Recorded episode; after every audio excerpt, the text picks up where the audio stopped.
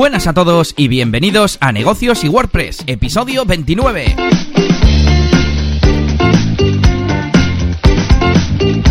Aquí estamos de nuevo otras dos semanitas en este tu podcast en el que hablamos sobre temas relacionados con negocios como presupuestos, facturación, cómo tratar con clientes y también mm, temas relacionados con marketing online, sobre todo centrados en WordPress. Plugins, cómo hacer ciertas cosas con custom post type, eh, truquitos de programación, bueno, un montón de cosas que tratamos en este podcast cada dos semanas. Hoy estamos a 6 de diciembre eh, en este puente de la Constitución y bueno, ¿de qué vamos a hablar hoy? Vamos a hablar de proyectos que no se terminan. Hoy va a ser un poco quizás mixto, no sé a ver qué dice mi compañero que le tengo al otro lado. Eh, yo soy Elías Gómez, desarrollador web en horas bajas y DJ de eventos, como siempre decimos, y al otro lado está Yannick García de la máquina del branding, consultor de marketing online, experto también en diseño gráfico, en 3D, en un montón de cosas. ¿Y en qué más eres experto, Yannick? Muy buenas. Hola, muy buenas, Elías. Eh, pues soy experto en, proyectos enquistados, además, así que, así que bueno, hoy yo creo que vamos a analizar este tema que, bueno, dices que es mixto, sí que, a ver, igual no es eh, mixto por la parte de WordPress, pero sí con la parte de desarrollo y de cosas que, ocurren, ¿no? Sobre todo en, las páginas, bueno, bueno, páginas web y también hablaremos de algún otro proyecto que no es página web, que también se puede enquistar, ¿no? Lo típico es la, es la página web. Y, nada, pues eh, nada, aquí ya enseguida me tengo que marchar, que es el cumpleaños de, de mi Aita, dentro, bueno, enseguida no, dentro de un ratito. Hemos cogido tiempo de sobra para que nos dé tiempo a hacer el, podcast. Y nada, pues hoy traeremos novedades de la máquina de branding, también cositas de, pues del marketing online, de la agencia. Al final, la verdad es que estoy bastante orgulloso de más o menos la constancia que llevo últimamente, aunque no es una constancia total, pero es que es normal también porque es que me dedico ocho horas a estar en, un, en una agencia. Hmm. Pero bueno, eh, pero ya no es lo mismo, ¿no? Yo me acuerdo de los primeros episodios del podcast y demás, pues bueno, cada, cuatro episodios pues igual decía que había hecho algo, ¿no? En la máquina de branding.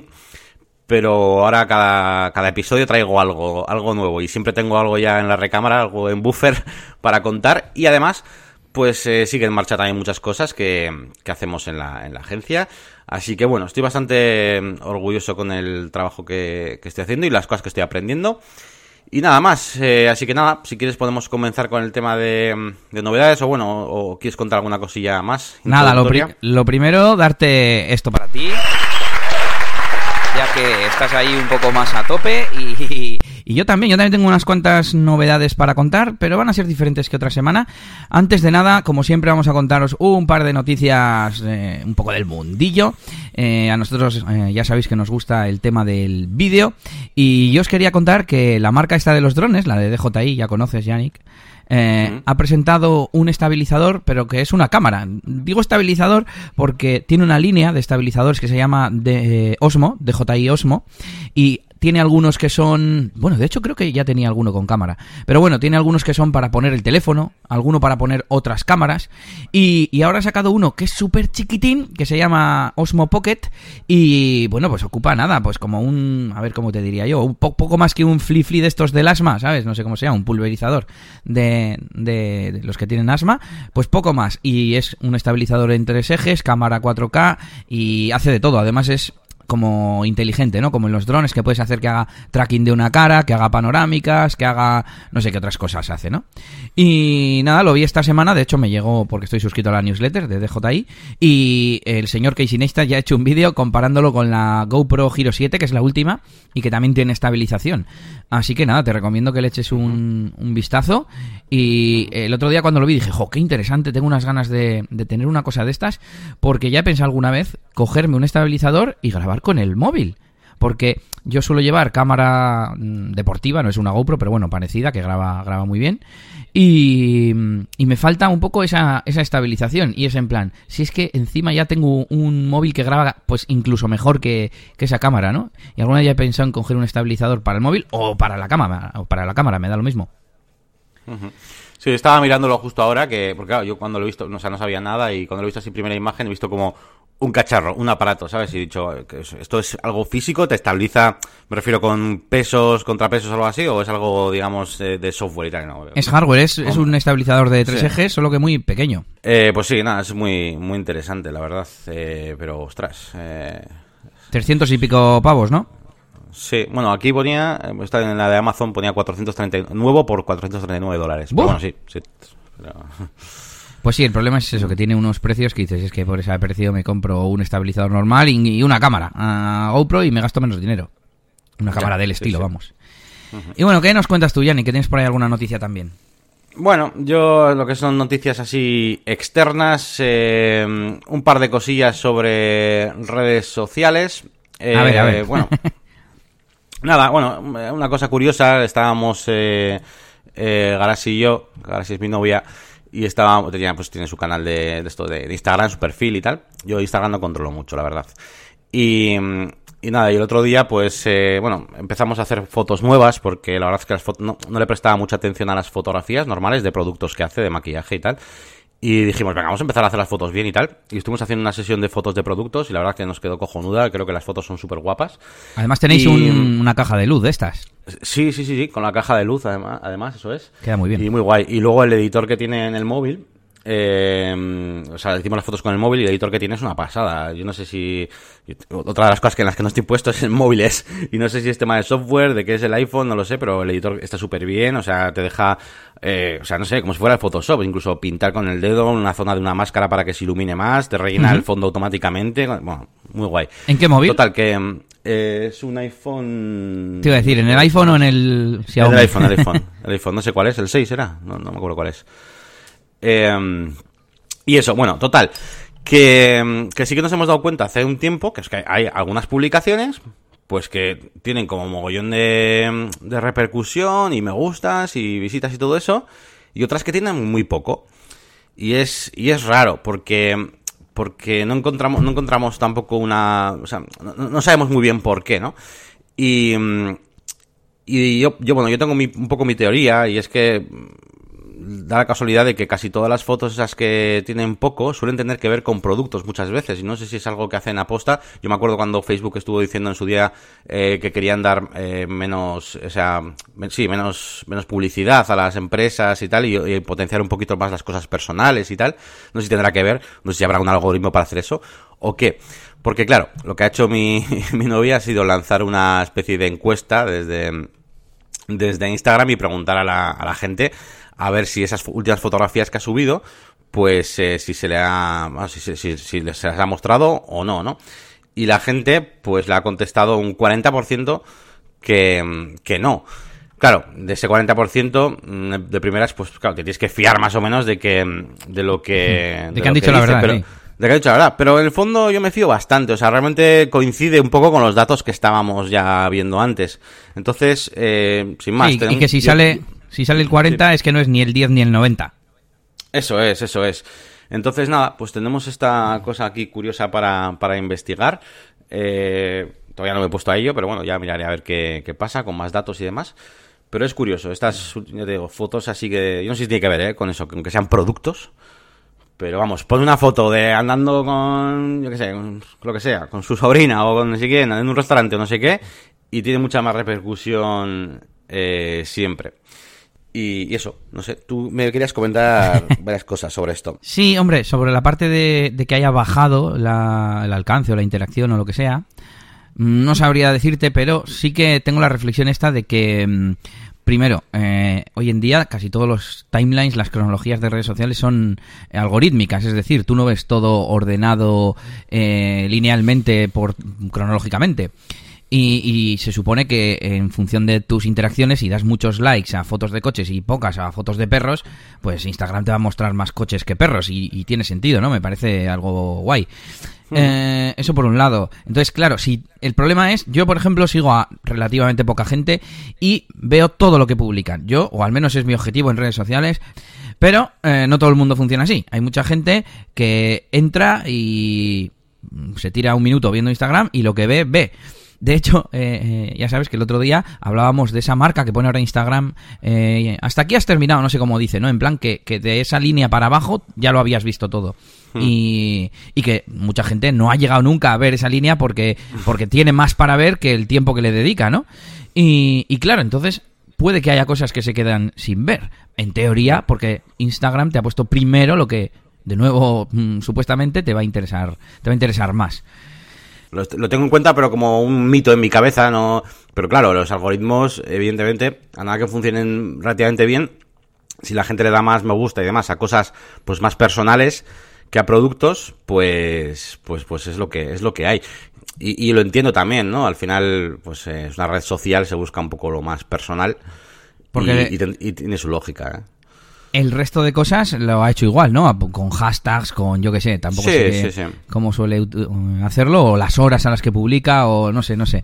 Que luego lo de las horas me hace gracia porque tenía otra anécdota al respecto. Eh, en Twitter, eh, bueno, a mí me hace gracia. ¿Cuándo, ¿Cuándo es la mejor hora para publicar? Claro, para mí, que veo todo, yo siempre pienso, ¿qué más da? La gente debería ver lo que yo ponga, sea la hora que sea. No, no, eso me parece muy mal. Hombre, otra cosa, yo por ejemplo sí que me parece bien lo de pensar una estrategia para la hora, porque aunque haya, me refiero, si hay mil personas y de esas mil 700, mm, eh, pues lo van a ver, da igual a la hora que publiques, van a ver su contenido, pues muy bien. Pero ahí te estás dejando 300, 300 tíos que le van a dar porque justo ha salido una notificación o porque no sé qué. Bueno, pues te vas a perder a esos. Bueno, pues ya de elegir una hora, como los otros los vas a tener igualmente, pues si eliges una que, que esté bien, ¿no? Que a mí se me haga un poco absurdo no significa que haya gente que, que lo usa eh, como hemos dicho antes. En plan, no, no, pues yo me meto un rato, veo las 15 mm, primeras o las que me dé tiempo y las que no veo, no veo. Entonces, claro, hay gente que dice que los tweets son muy efímeros. Y es en plan, ¿cómo que efímeros? ¿Qué pasa? ¿Se borra? No se borra, ¿sabes? Para mí es como un poco absurdo, pero es que funciona así, macho. Sí, sí. Bueno, pues continuamos después de este debatillo con, ¿cómo no? Gutenberg. Gutenberg, la versión 4.6, que principalmente tiene fixes y arreglos. Estuve mirando y no, no vi nada que, que pudiera comentar aquí como algo novedoso, ¿no? Y nada, pues a ver si hay suerte y sale WordPress 5.0 durante 2018.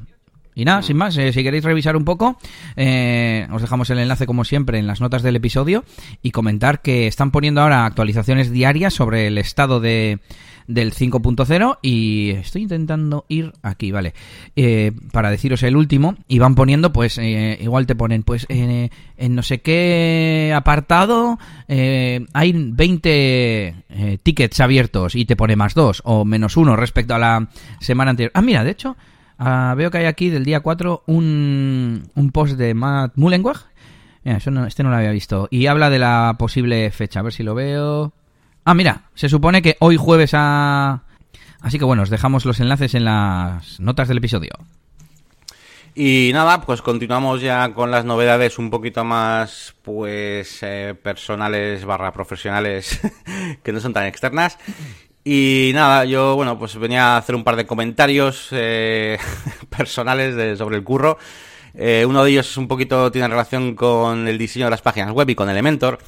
Y es que estoy un poco cansado eh, pues de los típicos diseños. Una cosa que, que, el, utilizar Elementor me ha ido como llevando hacia ahí. Me refiero con el típico diseño a que todo vaya en cajas horizontales, una debajo de otra, ta, ta, ta, ta, ta, ta, ta. Yo que estoy haciendo todo el puñetero día páginas web, pues me estoy empezando a cansar. Y, mm, pero es que no es imposible. Eh, claro, Elementor te lo pone tan fácil con una serie de cosas que tiendes a hacer eso, pero no es imposible hacerlo de otra manera. Así que me he propuesto que las siguientes páginas web que voy a hacer eh, van a tener todas un diseño bastante bueno, un poco diferente, pues que por ejemplo con menús laterales, que hace mucho tiempo que no hago una web con un menú lateral, o que yo que sé, o que tengan ser un poco más temáticos. Si estás vendiendo, pues, yo que sé, algo de naturaleza, pues igual menú me hago que sea un árbol, o me hago un ascensor, y el panel lateral son los botones, y cuando pinchas, pues baja, yo que sé, lo que sea, ¿no? Y hacer un poco, un poco mejor los, los, los diseños, que yo creo que me he empezado a acostumbrar un poco al Elementor sin querer y a perder esa, esa chispa ¿no? que, tenía, que tenía yo antes cuando hacía contigo todas las webs eh, desde cero. Eh, y no, no, quiero perderla, ¿no? no y, creo que no, no, tiene por qué perderse aunque utilices Elementor, pero sí que me ha llevado hasta ahí. Así que bueno, me he propuesto ese pequeño cambio. Estaba pensando en diseños chulos que hemos hecho en el pasado y, por ejemplo, la de la eh, clínica estética, mm, que era así la web verde, ¿se podría hacer en Elementor? Algo eh, similar. sí, sí, sí, sí, sí, sí. De hecho, eh, bueno, ahora mismo te estoy diciendo esto, pero tengo ya una prácticamente terminada, que es, además de hecho, le, bueno, le hice un rediseño de logotipo y demás, y tiene, es, bueno, es que te iba a decir, es parecida a esa, no, pero sí que le he puesto un menú lateral, tiene iconos, tiene no sé qué, el menú es fixed, eh, y está hecho con Elementor, ¿vale? No es fácil, porque hay un par de cosas interesantes que, que estaría bien ver, porque claro, Elementor está preparado para hacerte una cabecera, y la cabecera, eh, claro, mm, ¿cómo le dices a la cabecera que... Que, estén en un lado o lo que sea. Eso es. Pero se puede hacer, se puede hacer incluso desde el propio Elementor, le puedes decir a ese sidebar que, que sea el header, o sea, que tenga la etiqueta header, etcétera, bueno, por si pones ahí dentro el logo, por ejemplo, lo que sea, ¿no? Esto me hace acordarme de aquellos retos de elementos que teníamos, así que te tengo que poner el abucheo, te tengo que poner el abucheo, porque teníamos, bueno, de hecho creo que teníamos por ahí alguno a medias, ¿no? O algo así, ¿cómo, cómo era aquello? Sí. ¿El, de la Picón Castro lo publicamos o qué hicimos? No, no lo publicamos. Me quedó un vídeo bastante, bastante largo y de hecho no tenía todavía cogida la experiencia con estos vídeos de grabar medio, o sea, en la pantalla, tipo tutorial y tal. Y yo creo que podría retomarlo porque ahora, eh, con el tiempo, después de 10 vídeos más o los que haya subido, pues la verdad es que he cogido algunas eh, mecánicas pues de hacer las cosas pues más rápido a la raíz de hacer tutoriales. Y creo que ahora sería un buen momento quizás para retomar ese tema y creo que me podrían quedar vídeos más bonitos, más cortos, comentados por encima. Eh, cosas que antes pues igual no estaba acostumbrado a hacer y hubiese quedado es que lo que tengo lo tengo aquí en el, disco duro pero es súper largo y no tenía, no tenía mucho sentido yo creo. A mí no me lo pongas tan fácil que te reto rápido eh bueno, te iba a decir que tenemos ya pendiente uno, pero bueno, pero sí, sí, no, está, estaría bien te reto aquí en directo o en grabado, en diferido, a que hagas la de la clínica esta estética. Tampoco, como dijimos, no hace falta que sea clavada ni nada. Un poco el clavar, pues un poco la estructura y, que funcione más o menos parecido. ¿Qué te parece? Vale, vale, me parece perfecto. Lo que no sé si está, no está on ahora, entonces si me pasas tú la captura que yo no la tengo por aquí, creo. Es verdad, es verdad. Mira, y te voy a hacer otra sugerencia para que los que nos escuchan nos entiendan. ¿Qué te parece si dejas un par de ejemplos? Uno de la web típica y otro de la web no típica. Vale, vale, sí. Pues eh, eso, eso, un poquito cansado de ese, de ese tema. ¿Y qué más? Eh, estoy cansado también de más cosas. estoy cansado de... No sé por qué. Me están empezando a venir un montón de, de clientes que quieren hacer tiendas online sin botón de comprar. O sea, sin la posibilidad de comprar. Como mucho catálogo online, eh, mucho veo mucho miedo a la hora de lanzarse al, a hacer la tienda online. Eh, eh, quieren poner catálogo de productos, pero no quieren que se compre desde la web. O no quieren poner precios porque la competencia no sé qué. O sea, no sé, estoy... llevo una época haciendo un montón de... Bueno, un montón, a ver, que no sé cuántas habré hecho ya. Igual cinco. Cinco tiendas online. Y las últimas cinco tiendas online, solamente una, la última, va a ser una tienda online normal, donde se puede comprar y recibir el producto y todo normal. Y, y no sé, era pues eso, una pequeña reflexión. No, no tengo ninguna conclusión. Simplemente estoy cansado porque he tenido que hacer cuatro páginas web donde no se puede comprar y muchas de ellas da mucha pena porque tiene un catálogo de productos muy amplio. Y de hecho, eh, eh, alguno de ellos tiene mantenimiento web con nosotros. bueno, perdón, no mantenimiento web, sino el pack de, eh, de bonos de horas de desarrollo, porque mantenimiento web es otra cosa, ahora por lo menos. Y, y, y metemos, metemos un montón de productos y nos manda, nos manda al cliente muchísimos productos y da mucha pena, tío, porque es como en plan, yo no voy a entrar en una web que no puedo hacer clic, que no puedo comprar, macho, ¿sabes? Me, me dan ganas de, de, ofrecerles tipo, eh, oye, mira, me quedo con un 10% de las ventas, deja que lleve yo la web, mira, no, no me pagues el marketing online, me lo llevo yo, pero eso sí, a mí me dejas la web con la versión que tiene el botón de comprar, ¿sabes?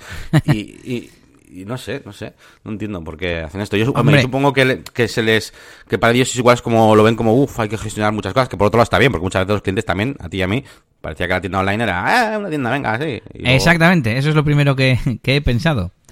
Eh, me acuerdo de muchos clientes que eso, que se piensan que es como tener una web, ¿no? Que, que, pone los productos y ya está. Y no, primero, la el propio desarrollo conlleva mm, pues una implicación por parte del cliente a la hora de contratar la tarjeta, la, perdón, la pasarela de pago en el banco, eh, etcétera, etcétera. Eh, y luego la implicación constante de, de, gestionar, que no deja ser una tienda y tienes que enviar los productos y todo eso. Entonces, eh, mm, los productos, si el, si el cliente ya tiene una tienda física, pues los va a tener que vender igual. Mm, no sé, quizás también da pereza el establecer ese proceso de eh, cada X tiempo llamar a la mensajería para que venga a recoger los paquetes y tal, y prefiere vender, bueno, suponer que es de ropa, ¿no? Pues vender unas camisetas ahí eh, directamente, meter a la bolsa y venga, y para casa el, cliente con su producto, ¿no? Sí, sí. Mm, y, y, ya está, bueno, eso, en la parte de la constancia y tal, y, primero la parte, pues oye, de que tiene también, cuesta más caro también que sea una tienda para comprar, ¿no? Sí, sí. Eh, además, te iba a decir que es que tiene mucho que ver con los proyectos enquistados y luego lo voy a comentar, pero eh, muchos de ellos, de estos tipos de clientes, lo que les pasa es que eh, quieren hacer como en plan ahí, venga todo, hay un volcado, hay 50.000 productos. Y es en plan, a ver, tío, eh, imagínate que vendes, yo qué sé, ordenadores. Joder, eh, pues igual tú vendes ratones, vender tintas, pues te vas a llevar cuatro duros. ¿Para qué vas a poner eso? Pues estás en una tienda online de los ordenadores y ya está, ¿sabes? O sea, eh, no sé, quieren como abarcar todo y muchas veces, oye, pues eh, que es, no sé, no sé, se puede hacer de otras formas. Sí, sí, sí, te entiendo. Y venga, ¿Qué pues voy, a, voy a seguir con las novedades, ya termino, bueno, termino, termino es un decir, voy a hablar con las cosas nuevas de, de mi proyecto este de la máquina de branding, eh, que bueno, eh, en cuanto al canal de YouTube, que es un poquito lo más, la, la cara más visible, la, la faceta más visible de, de este proyecto, pues nada, después de hacer aquel vídeo de retoque fotográfico, eh, que ya subí al canal justo el día que, publicamos el anterior episodio del podcast, pues he hecho un par de vídeos más, subí uno muy rapidito, así de que grabé pues eso, a toda leche, sobre cómo utilizar un plugin pues eh, para poder subir los, los themes y los plugins de WordPress eh, directamente desde un archivo zip, ¿vale? sobre todo para, para actualizarlos, aquellos que no tenemos licencia y cosas así. Y bueno, ahí lo tenemos en el canal, es, es mi primer vídeo súper cortito. Y no te creas tú que el- lo que es el balance de, de tiempo usado, mm, o sea, por ejemplo, en hacer un vídeo de, de esos que hago yo de, de 20 minutos o media hora, pues igual tardo 3 horas o 4. Pero es que en este, que dura 2 minutos, mm, igual tardo también un par de horas y media o así, ¿eh? Así ¿No que... Sí, sí, sí, sí, sí, a lo tonto sí, porque eh, grabas, te grabas a ti, luego grabas, eh, capturas la, la pantalla, le pones textos encima, le pones la voz encima. Eh, no es tan tan tan fácil. Otra cosa es que los grabar en directo, es una cosa que me queda todavía por hacer. Eh, coger Sí, y hacer una real. especie, eso es, de especie de tutorial o lo que sea, y hacerlo en directo. Y si me equivoco en una cosa, pues me equivoco, me equivoco en una cosa, ya está. Y si me pongo la cámara grabándome a mí a la vez, pues mejor pero eso me queda. Y luego, ¿qué más? He subido, bueno, subí otro vídeo, una pequeña reflexión. Es una reflexión que tenía ya por ahí, eh, medio apuntada en, en mazo formatos diferentes, en formato de artículo, en formato no sé qué. Y al final hice un vídeo, eh, pues bueno, pues para descargar un poco ciertos pensamientos así que tenía, random, sobre, sobre cómo, eh, sobre lo que me encuentro en ciertas eh, empresas que no, que no triunfan y sobre todo en el tema de vender online. Y bueno, hice, hice un vídeo explicando un poquito mi punto de vista, dando cinco consejos, eh, pues un poco... A ver, puedo dar, puedo dar muchos consejos, pero no quería hacer los típicos, así que intenté hacer cinco consejos un poco más desconocidos, un poco más raros, para que se pudiera vender más online y sobre todo eh, enseñar un poquito a la, a la gente que no le lleva ya tan bien que es que no que, que- que aquí o, o curras o inviertes o, o- o no te puedes comer un mojón, ¿no?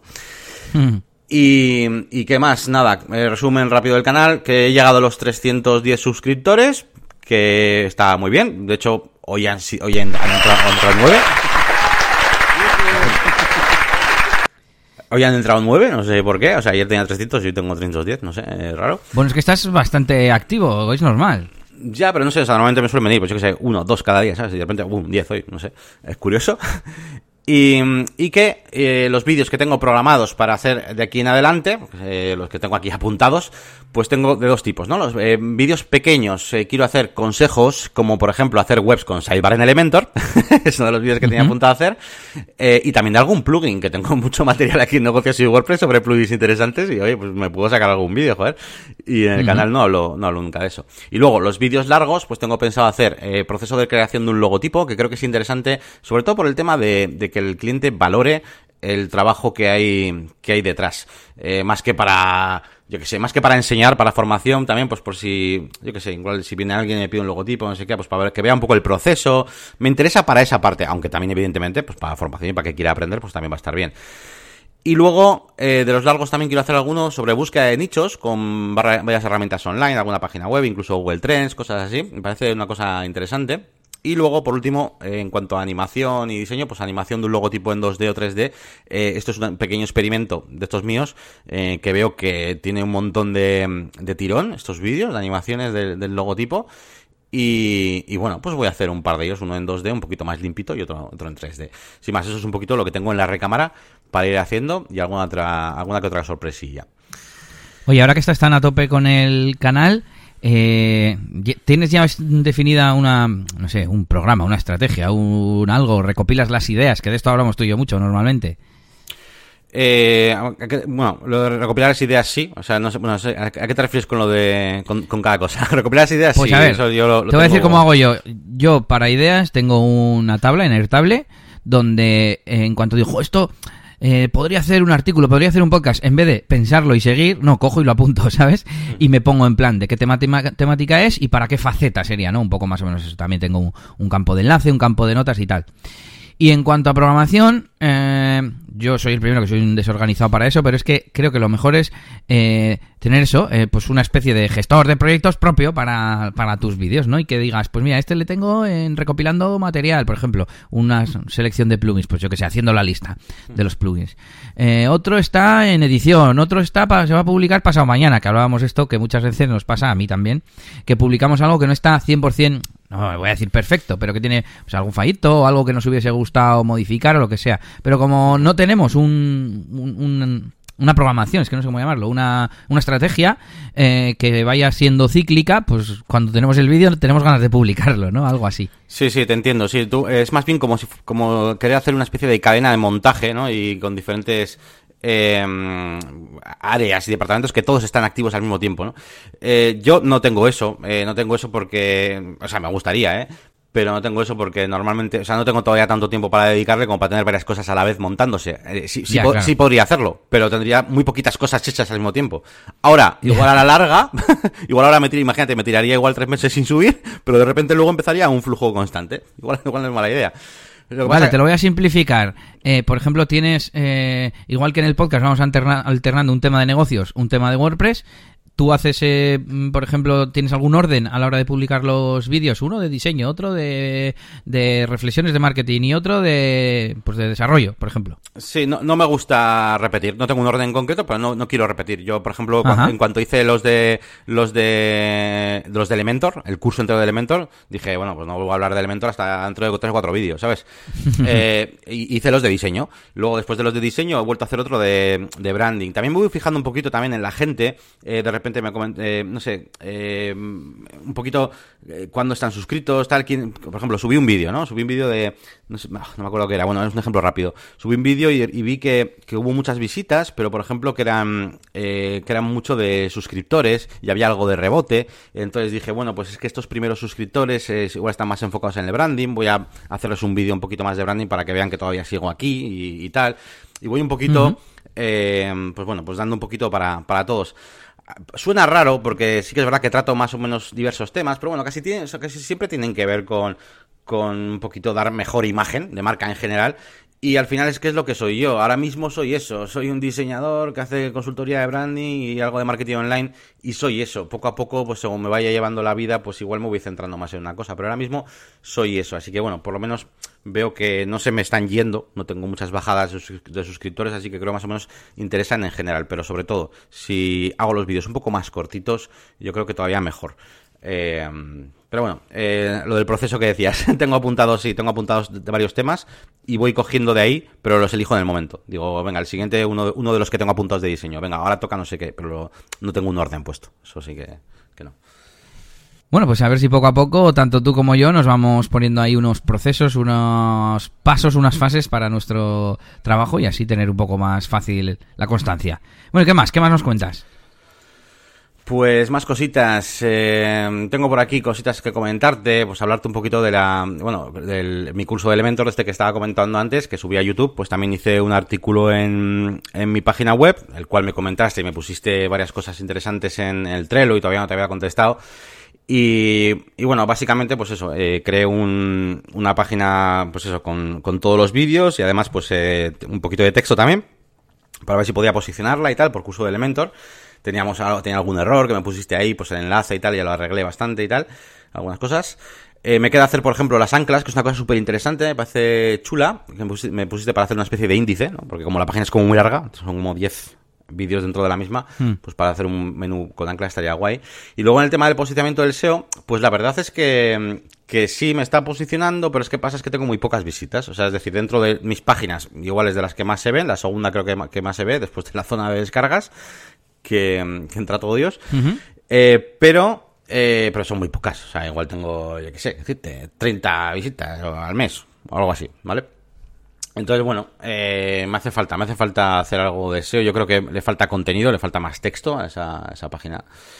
Y, y, y, hacer un poco de ruido con ella. No he hecho nada, es que no he hecho nada, porque, eh, porque no he hecho nada. Yo el, el vídeo, por ejemplo, cuando lo subí, lo metí en un grupo de Facebook de Elementor, no sé qué, hice un par de tonterías y se notó mogollón en el momento. Ojo, pues hacer lo mismo con esta página, ¿sabes? Anda que no habrá foros por ahí de gente, no sé qué, mirando un curso, yo qué sé, ¿sabes? O sea, lo puedo poner en mil sitios, tío. Y, y eso lo tengo que, lo tengo que hacer. Bueno, que eso no es SEO como tal, pero bueno, que es eh, interesante hacer. Bueno, al final es captar tráfico, Y- que es sí. lo importante. Eso es, eso es. Y para terminar eh, con el tema de YouTube y de la máquina de branding, un par de comentarios. Tenía aquí puesto el branding del artículo 13 que me salió el otro día. eh, cuando entras al canal de YouTube, al panel de control, esa página, pues, ese- escritorio que nos sale cuando, cuando llegas ahí el YouTube Studio este pues eh, nos han colocado eh, un- una presentación de Google y dentro hay como una especie de, bueno, hay, hay diapositivas que nos habla de, de una campaña pues para el, todo el tema del artículo 13 que se llama Safe de Internet o algo así, creo que se llama. Your Internet. Eso es yo Internet. Y te puedes descargar pues los assets o los, bueno, los, lo- el material gráfico y demás en diferentes idiomas y tal, pues para poner en tu cabecera y tal, y no sé qué. Y bueno, pues por curiosidad, no sé por si alguien eh, no se había enterado de esto, pues que, se- que sepa que lo tiene ahí también en el en YouTube. Y mm, Están a tope, ¿eh? Con lo del artículo 13, macho. Vaya pues- caca, sí, están sí, dando. Sí, sí, están, están dando mucho la brasa. A mí todo el rato me llegan las notificaciones esas. no, es una notificación que es eh, o más información o no sé, no sé cuál es la otra opción, pero da igual, cual- cualquiera que le des te va a aparecer el de un rato. Es un poco, son un poco pesados. Eh, Pero es que es un tema gordo, no sé, ¿eh? además- sí, a ver, es un tema gordo. Lo que pasa que pff, no a todo el mundo le afecta. A ver, nos afecta como consumidores a casi todo el mundo, pero bueno, yo como, como creadores de contenido, pues no, no, no, no a todos, ¿no? Pero bueno, no sé. Y nada, ya por último, ya termino, pues bueno, quería... Iba a hacer un resumen de analíticas de YouTube, pero bueno, creo que, que todavía no lo tengo muy, muy mirado, pero así que voy a, voy a hacer simplemente un resumen rápido para que en el siguiente vídeo pues podamos comparar alguna cosa con las estadísticas que tengo del canal, que como tengo ya algunos numeritos pequeños, pues igual ya podemos eh, hacer alguna reflexión en el siguiente vídeo. Y básica- básicamente, bueno, he escogido los últimos 90 días, y básicamente lo que más está funcionando es mi curso de páginas web con Elementor, ¿vale? Eh, sobre todo a raíz de que la mayoría de reproducciones se hacen desde las listas de reproducción. O sea, estoy viendo que es muy probable que alguien, alguien que entre a esos vídeos eh, se vea más contenido dentro de esa propia lista, lo cual es, es interesante. Eh, y después, eh, los siguientes vídeos que tengo en ranking de visualizaciones y, de, y tiempo, eh, de, tiemp- de hecho, en tiempo de visualización es el, el- el orden que he puesto, eh, son también de otra lista, que son los de consultoría web, y también se van de un sitio, de un sitio a otro, con lo cual, eh, pues es bastante, bastante interesante. Después de las listas de reproducción, lo siguiente, el siguiente, la siguiente fuente de tráfico son los vídeos sugeridos, ¿vale? Y, y bueno, y luego ya vienen las demás, ¿no? Páginas del canal y tal. Pero las tochas son listas de reproducción la primera, mi principal fuente, y vídeos sugeridos. Luego, en general, eh, a lo que son las búsquedas orgánicas, eh, no consigo posicionarme para lo que yo quiero posicionarme. Es, y, Hmm. o sea, es decir, mis primeras visitas, o sea, mis primeras, la mayoría de visitas, lo más tocho es gente buscando branding, marketing, branding, marketing, branding, marketing en español, eh, cosas así, ¿no? Y, y sí que las siguientes dos son Elementor, Elementor WordPress, pero, joder, le estoy metiendo mucha caña, yo creo, a Elementor, hice 10 vídeos, un curso, no sé, y me resulta curioso que la mayoría de gente llega a mi canal por branding marketing. Eh, que tampoco me voy a enfadar, de hecho he llamado a mi Sí, sí, canal que no está mal. la máquina de branding. así que bueno, pero, mm, pero no sé, no sé si tendrá que ver con que se busca más, si tendrá que ver con que eh, tiene más peso el nombre del canal, puede ser, porque yo realmente vídeos que lleven la palabra branding mm, y marketing tengo muy poquitos, ¿vale? Entonces, pues es, es curioso y eso son la, la fuente de tráfico. En cuanto al área geográfica, pues nada, el 30% lo tengo de, mm, de España y el resto, pues, de diferentes países de, de Latinoamérica, mucho. Mm. Bueno, y Estados Unidos. Por ejemplo, Estados Unidos lo tengo el, tercer- el cuarto, ¿eh? O sea, ¿Y tengo Filipinas? 47... No, Filipinas no lo tengo aquí. Bueno, estoy viendo un- el top 1, 2, 3, 4, 5, el top 7. Y es curioso Ah, porque bueno. tengo a Estados Unidos y a Francia en este top 7. Anda. Pero, pero bueno, sin más. Eh, tengo una edad de espectador entre los 25 y 44 años, eh, con unas, un unos porcentajes muy parecidos, en plan 36, 33, 30. O sea, Ujú. siendo, el que, siendo el que más, por cierto, el de 25 a 34. Ese es el 36.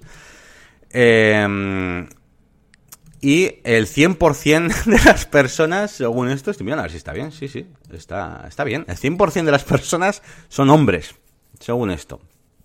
Anda. Eh, qué raro, cuando empecé... Ah, no, mira, pone aquí. No se ha realizado correctamente el seguimiento de los datos del sexo del espectador entre el 2 de octubre y el 3 de octubre. Bueno, pero no me afecta. Solo un día. Sí, sí. Eh, pues qué curioso, qué curioso. Hmm. Y nada, poco más. Bueno, una cosa interesante también es, es la fu- el estado de afiliación, donde un 57% son no suscriptores y el 43% son suscritos. ¿Vale? Ujú. No Eh, los, los suscritos tienen una duración media de visualizaciones más alta, tiene más retención, tiene una media de 7, y pico, 7,44. Ah, qué y curioso. los no, y los no suscritos, 5 minutos. ¿Eso dónde se mira?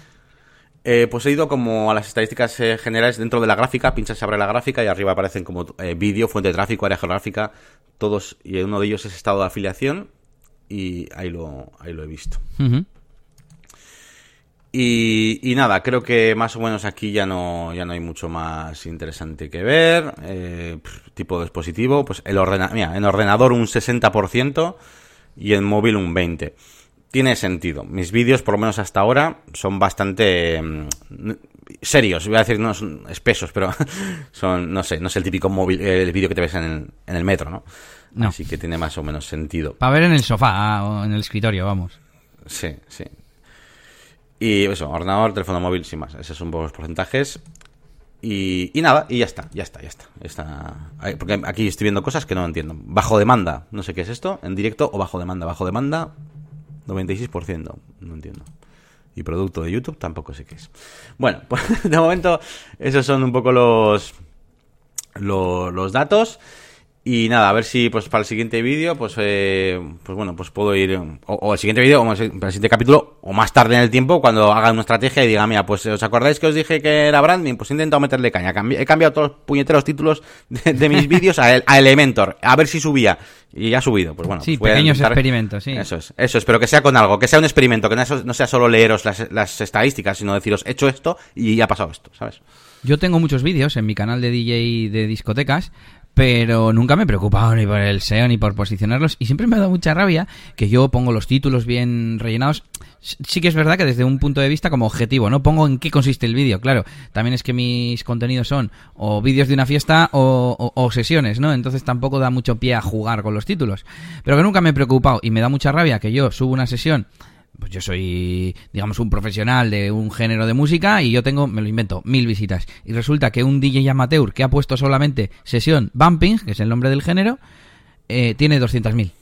Por, por, porque la gente buscará sesión bumping o lo que sea y es en plan, joder, pero yo también tengo la palabra sesión y la palabra bumping y, y- y- y mi propia marca tenía que pesar mucho más. Ya. No sé, es un poco raro. Y nada, y terminamos con esto ya, con esta, este repaso a mi, a mi canal de YouTube. Y, y nada, pues te dejo a ti que nos cuentes un poquito sobre proyectos y cositas. A ver. Pues ya contamos el año pasado, en los inicios del podcast, que hicimos una renovación del diseño de la página de la Picón Castro, que es una carrera de montaña que se celebra en mi pueblo. Y bueno, este año vuelven a publicar la, la información del 2019.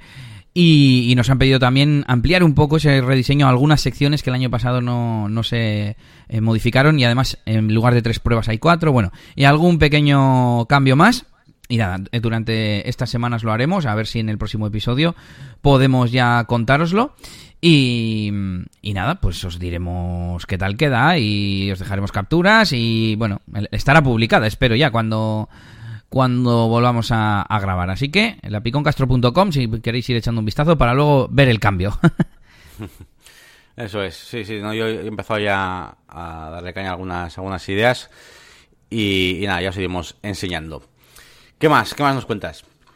Pues ahora me toca a mí un poquito mm, a ver cómo lo voy a hacer, que tengo que ordenar un poco esto. Pues mira, ya que hemos hablado antes de, mm, de la parte de DJ de discoteca, te voy a contar eso lo primero, si te parece. Y es que desde hace 10, 12 días he empezado una cosa que quería hacer desde hace tiempo, que es esa estrategia que hablábamos para los vídeos de YouTube, pues un poco lo mismo, pero para publicaciones en, redes sociales.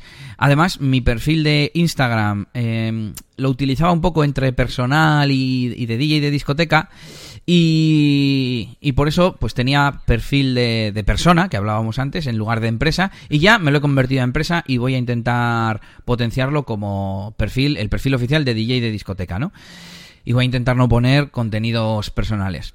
Aunque da igual, porque mm, precisamente la estrategia consiste en publicar una foto diaria eh, también una ventaja que tiene, antes he dicho las estadísticas, pero también al tener página de empresa, desde las herramientas externas puedes publicar directamente, desde Buffer, desde HotSuite, etcétera.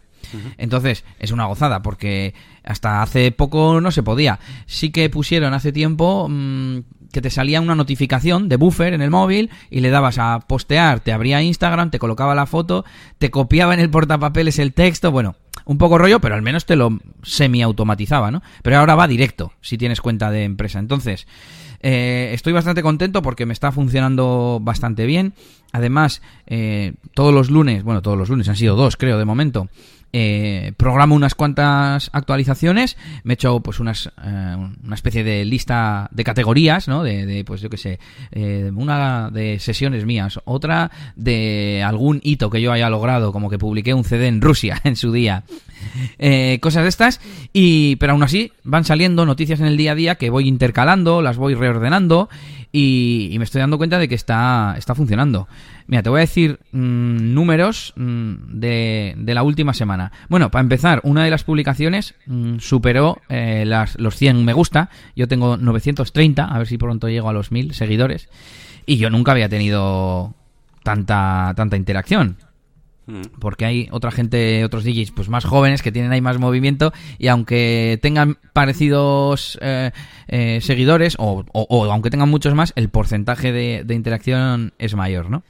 Y yo no, eso nunca había tenido tantos likes. Yo creo que ni, ni, el de la boda tuvo, cuando puse la foto de la boda, tuvo tanta, tanta interacción. Te voy a decir aquí, a ver, mm, ver todas las publicaciones. La foto de ayer, 59. La anterior, Mira, la de ayer era hablando de que hace 14 años eh, estuve en el, mi primera edición de un festival que hay de, música que se lleva haciendo todos los años. Y he estado ya.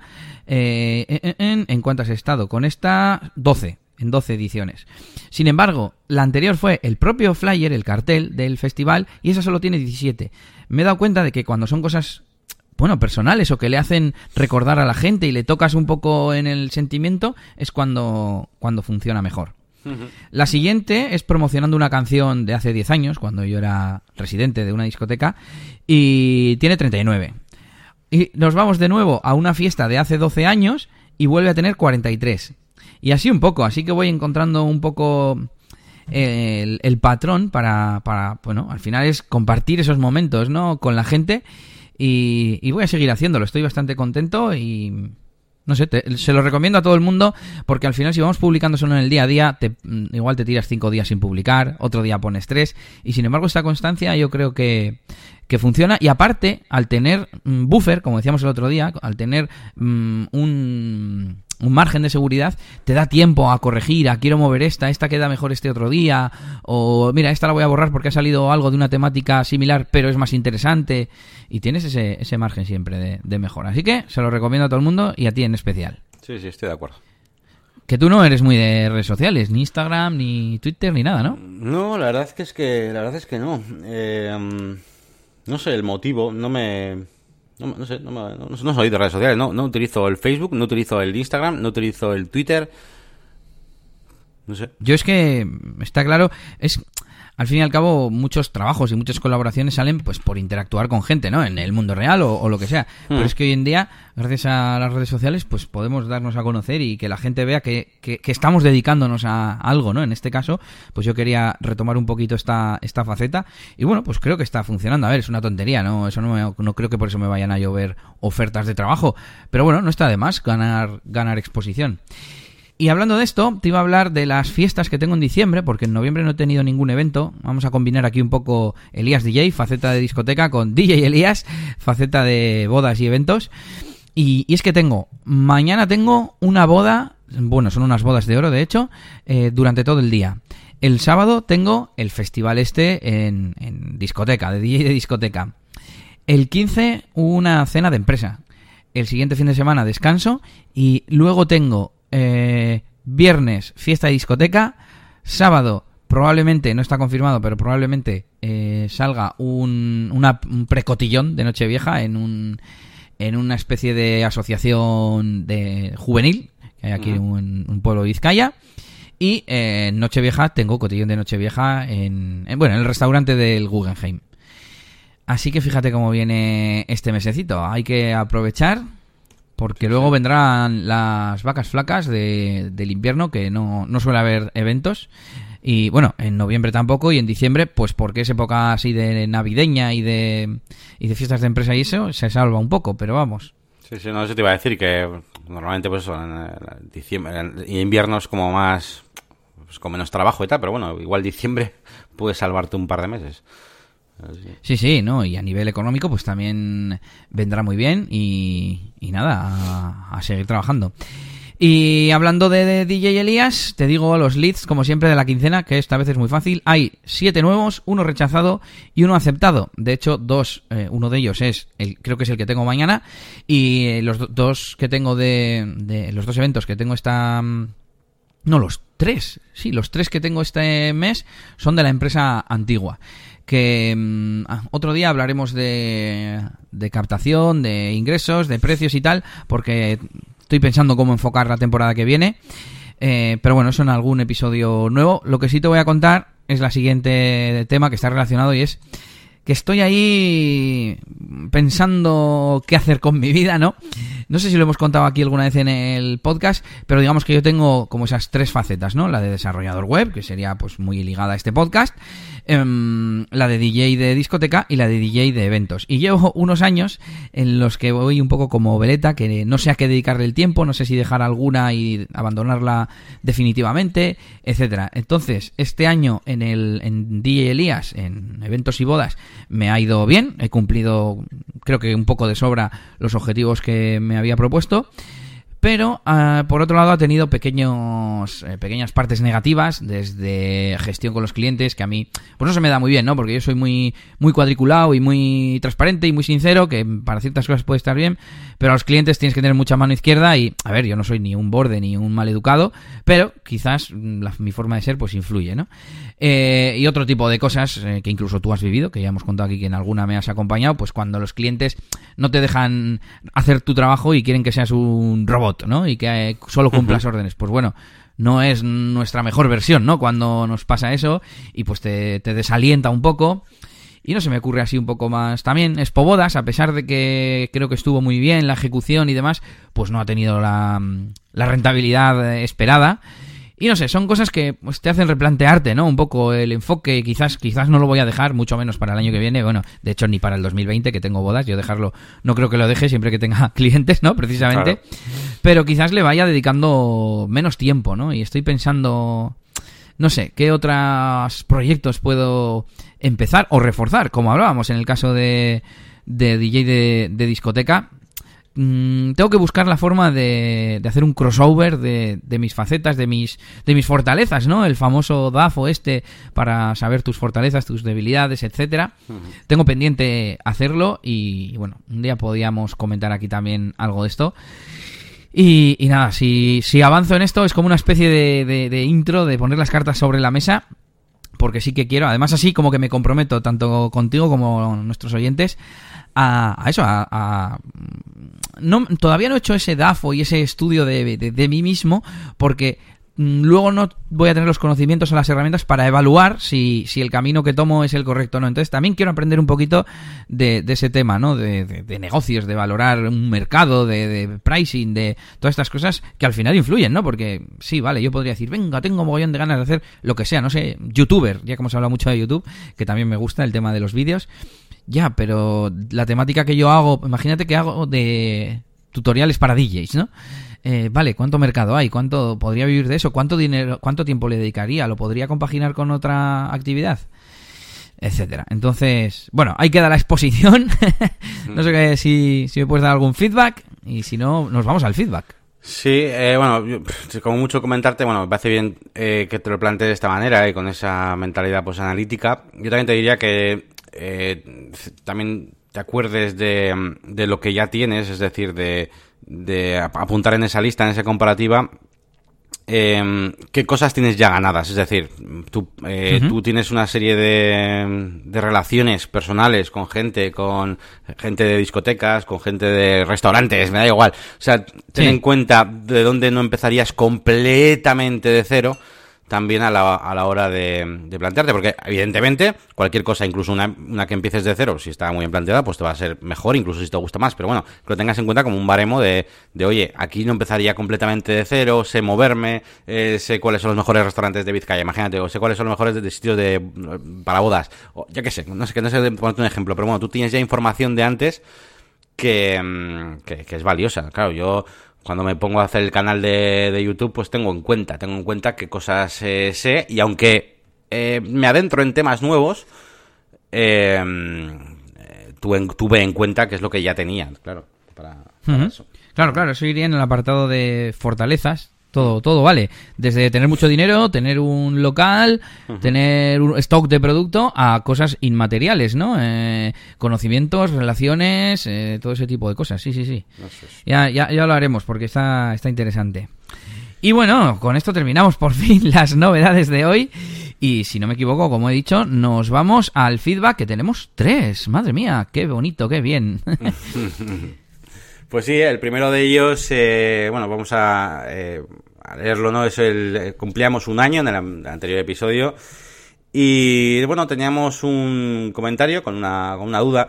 Decidimos contestar, yo por lo menos creo que veo que es bastante factible contestar a casi todos estos comentarios directamente en el, en el podcast, así incentivamos que nos vean el siguiente capítulo y además pues ahorramos casi hasta tiempo, ¿no? Si nos preguntáis cosas más, mm. más concretas, pues las respondemos por email y, y ya está, ¿no? Pero bueno, en este caso nos decía Enric Hola chicos, quería aprovechar el aniversario del podcast para felicitaros. Hace poco que escucho negocios y WordPress y tengo que decir que tanto la parte de herramientas como los temas centrales de cada episodio son muy interesantes.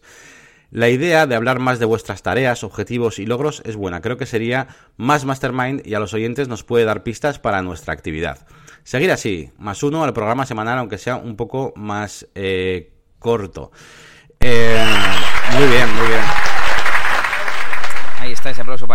Sí, sí, muy, vamos, me parece, me motiva, ¿no? Bastante porque me hace entender como que que incluso fuera de lo que planeemos y eh, como estrategia para un programa o y tal, tenemos la capacidad suficiente como para decir cosas interesantes aunque no las tengamos apuntado en un guion y somos interesantes por nosotros mismos, por así decirlo, ¿no?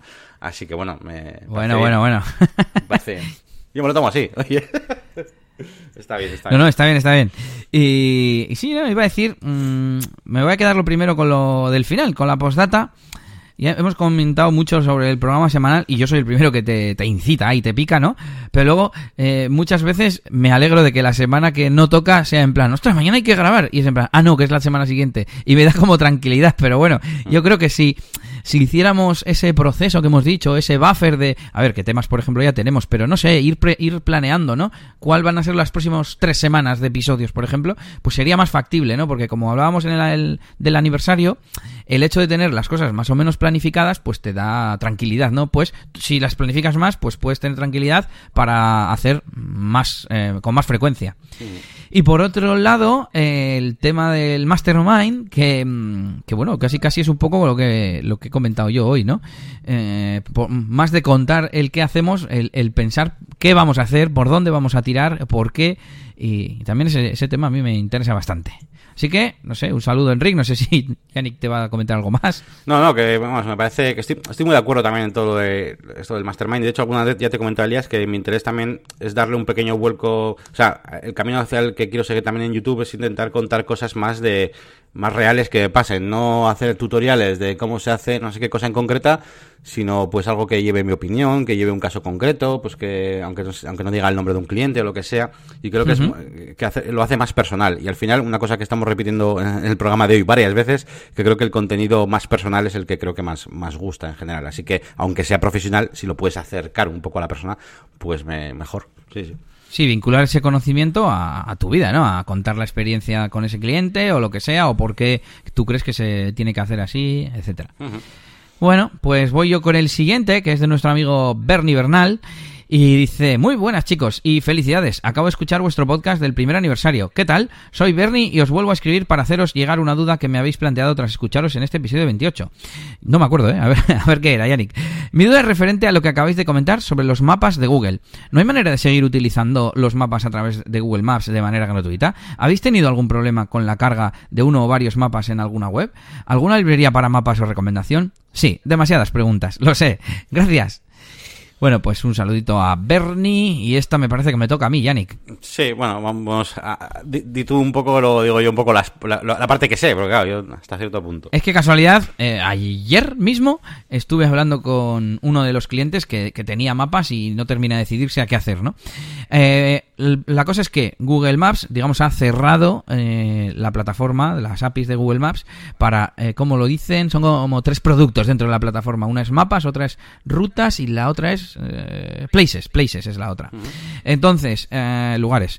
Entonces, em, hasta ahora podías usarlo de manera gratuita, pues me imagino que tendría algunos límites y pues me imagino que habrá usuarios que se han pasado muchos límites y como no tienen la forma de, de cobrarles, pues, pues tendrán que andar de la, detrás de la gente y tal. Lo que han hecho ha sido en plan, pues lo ponemos todo de pago, pero le damos a la gente un crédito de 200 dólares al mes.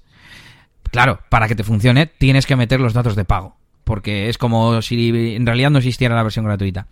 Entonces, eh, tengo por aquí en algún sitio, os dejo el enlace a la página de ayuda de, de, la plataforma de Google Maps, que lo explica todo muy bien. Se pueden poner límites, por ejemplo, para, oye, cuando llegue a los 200 dólares estos, no sirvas más peticiones, por lo menos ya no te cobran. Y tiene también una calculadora de precios mmm, en la que pones, yo qué sé, cuántos mapas al mes vas a renderizar, cuántos no sé qué. Estuve probando un poco y yo le ponía, no sé, pues vamos a ver, hay 100, por ejemplo, inmuebles en esta web, pues 100 por no sé cuántas visitas, y me decía 2 dólares. Eh, o sea, 2 dólares dentro de los 200 dólares, ¿sabes? O sea que mm, yo tengo la sensación de que a la gran mayoría de pymes que utilicen esto no les conllevaría ningún gasto. Ahí queda mi respuesta. Sí, estoy, estoy de acuerdo con lo que has dicho, más o menos es lo que... Porque es que a mí me pasó esto con, con, un cliente... Bueno, de hecho no es un cliente exactamente mío, es decir, yo voy a hacer la página corporativa y demás, pero luego hay otra empresa que les hace como una especie de aplicación de buscador de hoteles y tal. Y, y esa empresa... No, perdón, el cliente me dijo, oye, que los de esta empresa me piden eh, lo de la API, no sé qué y tal. Y aparte de que es como, bueno, pues que habla con ellos, ¿no? que es la que, te va a hacer la aplicación del hmm. paro de los mapas, pero bueno. Eh, entonces, bueno, me di cuenta de aquella, de aquella parte y, y bueno, realmente, pues eso, realmente no creo que afecte tanto. A no ser que tengas un super negocio, bueno, un super negocio, o un negocio eh, ya, pues eso, que tenga bastantes más visitas, con lo cual, en teoría, pues tampoco tendría que afectarte mucho, pues eh, lo que vayas a pagar. De todas formas, eh, si utilizáis, por ejemplo, ya te digo, yo los mapas de Elementor y demás, a mí me los deja insertar sin problemas, sin ningún tipo de, de API ni nada. No sé hasta qué punto eso va a seguir siendo así, pero de momento, y lo he probado esta misma semana, a mí me funciona bien. Así que, no sé, hasta ahí puedo decir. Lo voy a investigar. Mira, esto me lo voy a poner yo, yo de deberes y voy a mirar cómo funciona el mapa de, de Elementor, si tiene por ahí algún, no sé, investigarlo y para el próximo día. Y nada, sigue con el último. Pues tenemos un mensaje de Hola eh, Rivaca, que es eh, una social media manager de Timecamp, que es una aplicación que, de la que hablamos bastante, sobre todo Elías. Y nada, nos hace mencionar el capítulo 18 de variados de, variado de WordPress. Y nada, como lo mencionábamos y demás, nos pide que a ver si podemos colocar un enlace en su página web. Y, y nada, y que estaría muy contenta y encantada de, pues bueno, pues de hacer eh, una promoción eh, sobre nuestro podcast. Así que nada, bueno, pues es algo interesante. Y tú creo que, Elías, tienes información un poco más avanzada acerca de esto, porque yo me acuerdo que te pregunté a ver si teníamos, yo qué sé, se, puede hacer algún tipo de afiliados, alguna cosa. Y... Sí, yo creo que mm, esta es de esas pocas empresas que por defecto tienes un enlace de referidos, es decir, no te tienes que apuntar a ningún programa ni nada. Y, nada, sí, dejaremos el enlace. Eh, según la etiqueta de, WordPress, eh, hemos hablado en dos ocasiones, aunque en el 16, eh, en el 16 y en el 18, en el 16 no lo veo en el texto y en el 18 sí que sí que lo mencionamos a la vez que Paimo y algún otro. Y nada, pues pondremos el enlace de, de afiliados, en este caso el mío, y si un día hablamos de videojuegos, pues pones todo el tuyo. Sí, sí, sí. Muy bien. Oye, mira, eh, a mí no sé si lo he dicho en el podcast, pero el, eh, me entró un. Vamos, una persona compró el, el plugin de, de CrocoBlock de Jet. Sí. eh, de- desde mi canal, sí. Y bueno, sin más, oye, que, bueno, que alguien puede que lo compre, ¿no? Entraron 20, me parece, y, y compró uno. Bueno. Muy bien. Bien. ¿Y te acuerdas de cuánta comisión fue? Eh, mm, me he llevado 25 dólares. Lo que no sé es cuánto Bueno. fue, qué qué es lo que compró, pero bien, bien. Sí, sí, oye, oye, menos da una piedra. Y yo qué iba a decir, iba a decir que me parece súper interesante, tío, que de una aplicación que de la que hemos hablado alguna vez y de, de la que yo soy cliente de, de pago, la community manager nos encuentre y le parezca inte- interesante nuestra página como para poner un enlace, ¿sabes? No sé, me siento como un poquito orgulloso, ¿no?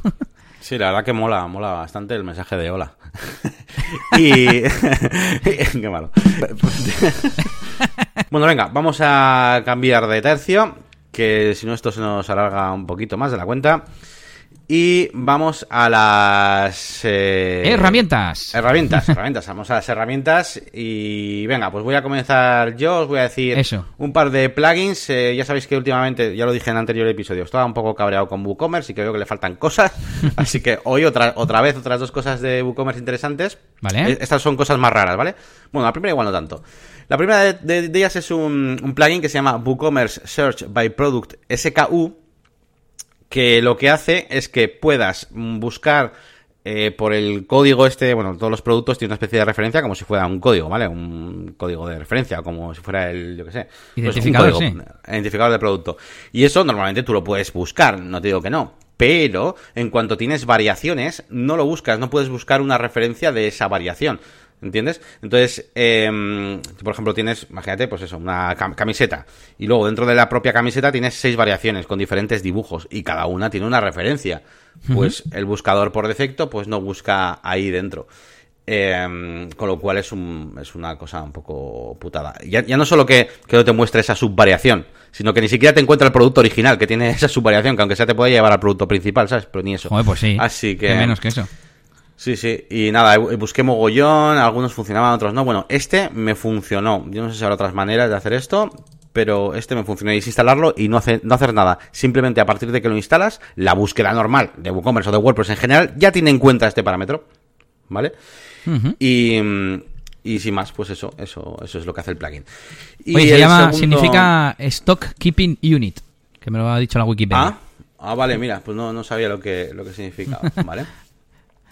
Y el segundo plugin que recomiendo también para WooCommerce eh, es un plugin de pago, ¿vale? No solemos hacer esto de recomendar plugins de pago, pero bueno, de vez en cuando, como lo he estado usando, pues hoy me ha sido interesante. Se llama JIT, es de JIT, WooCommerce Payment eh, Method Restrictions.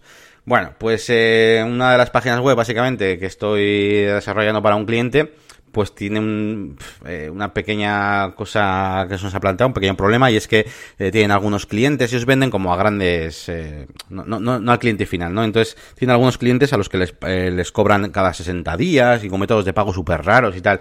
Y de hecho, es una de estas páginas web que te iba a decir que, que me empiezan a cansar de que no, no es una página web con un botón de comprar, que es una tienda online donde la gente se tiene que registrar y luego después del registro te dan tu clave y luego igual puedes ver los precios, bueno, es como un poco Joder. así.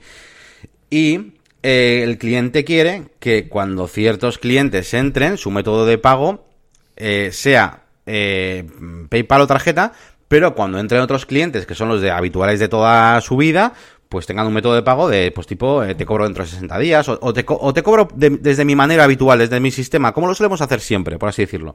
Claro, mi idea más fácil eh, para solucionar esto ha sido ofrecer la opción de transferencia bancaria.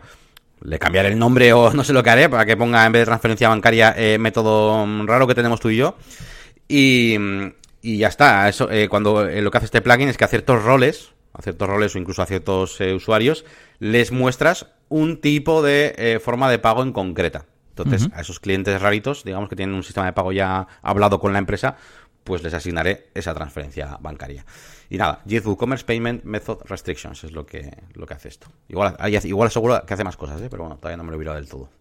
Bueno, pues yo tengo un montonazo de, de aplicaciones o de herramientas, vamos, para recomendaros, así que he elegido dos que no sean plugins y otro día ya vamos con otras cuantas que tengo por aquí.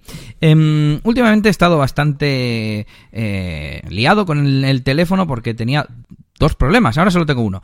Uno es que se me acababa la batería mogollón. Yo normalmente estoy en, en la oficina, en casa e incluso con el teléfono enchufado y no suelo tener problemas con la batería. Pero hay amigo, en cuanto salgo por ahí de fin de semana o salgo toda una tarde fuera o lo que sea, no me dura ya la batería, esta está más muerta que muerta.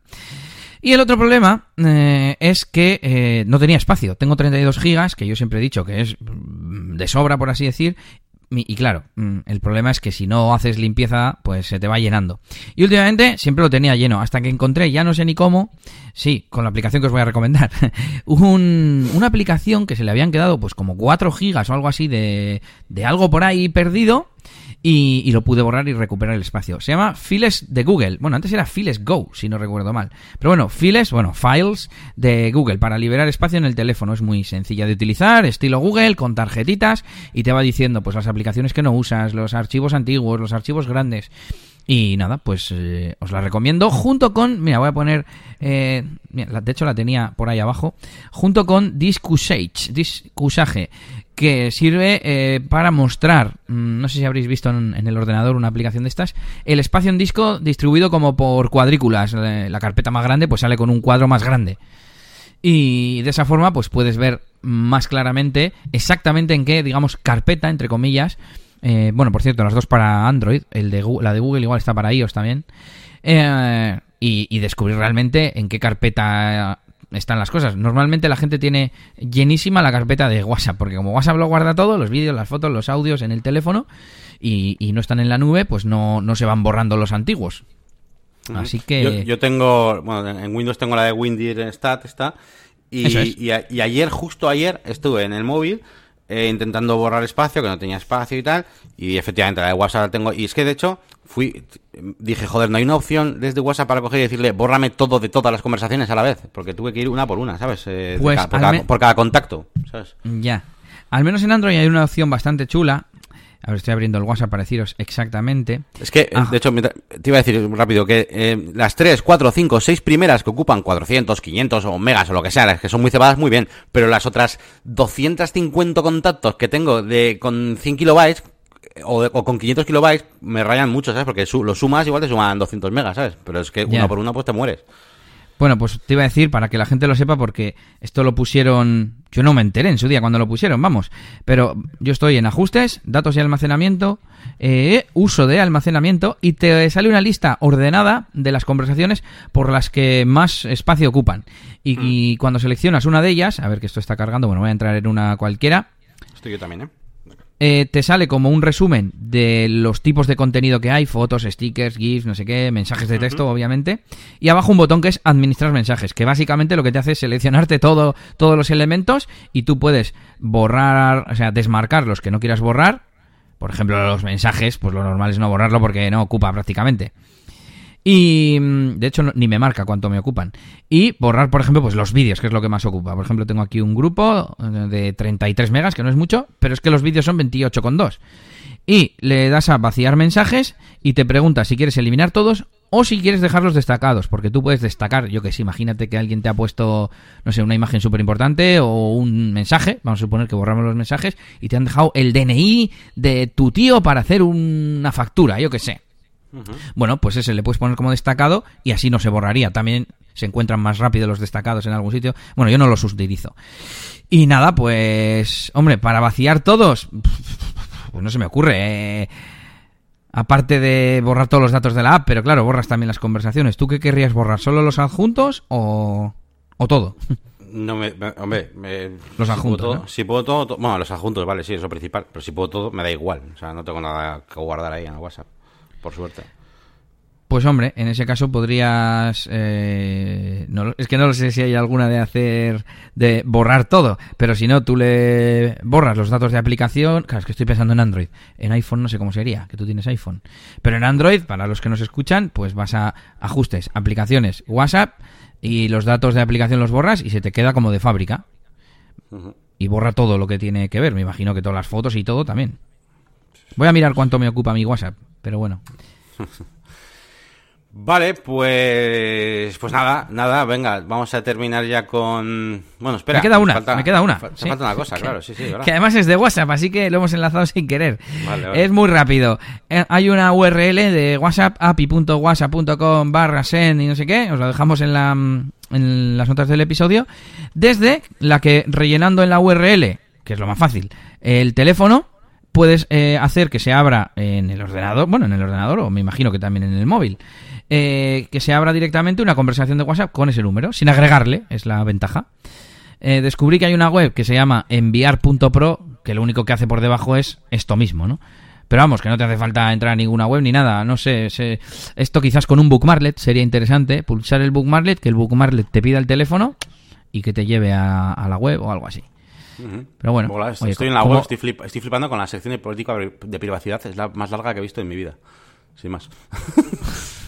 La de WhatsApp, whatsapp.com barra legal. ¡Uh, qué larga! Sí, sí, sí, muy larga, muy larga. No la voy a leer. Es que es de Facebook, claro, ah, te tienen que avisar de muchas cosas. Bueno, pues ahí, queda esta pequeña utilidad. Mm, no está mal para tener en el arsenal de, pues quiero enviar a este tío de Wallapop un mensaje. ¿Y hmm. cómo envío un mensaje sin guardarle? Bueno, pues así. Sin más, ahí queda el, el truquito. Vale, pues ahora sí que sí, vamos con rápidamente con el regreso al futuro, que es esta sección donde retomamos algún tema que tenemos por ahí pendiente. Y nada, ya tenía yo ganas de anunciar que, bueno, que estaba Elías metiéndole caña al proyecto este de One Toolbox de, de la página web, esta página web para mm, que, bueno, es una idea que he tenido pues para hacer una especie de aplicación para, para roleros y para que podamos jugar a rol eh, desde la pantalla de tu móvil o de tu ordenador.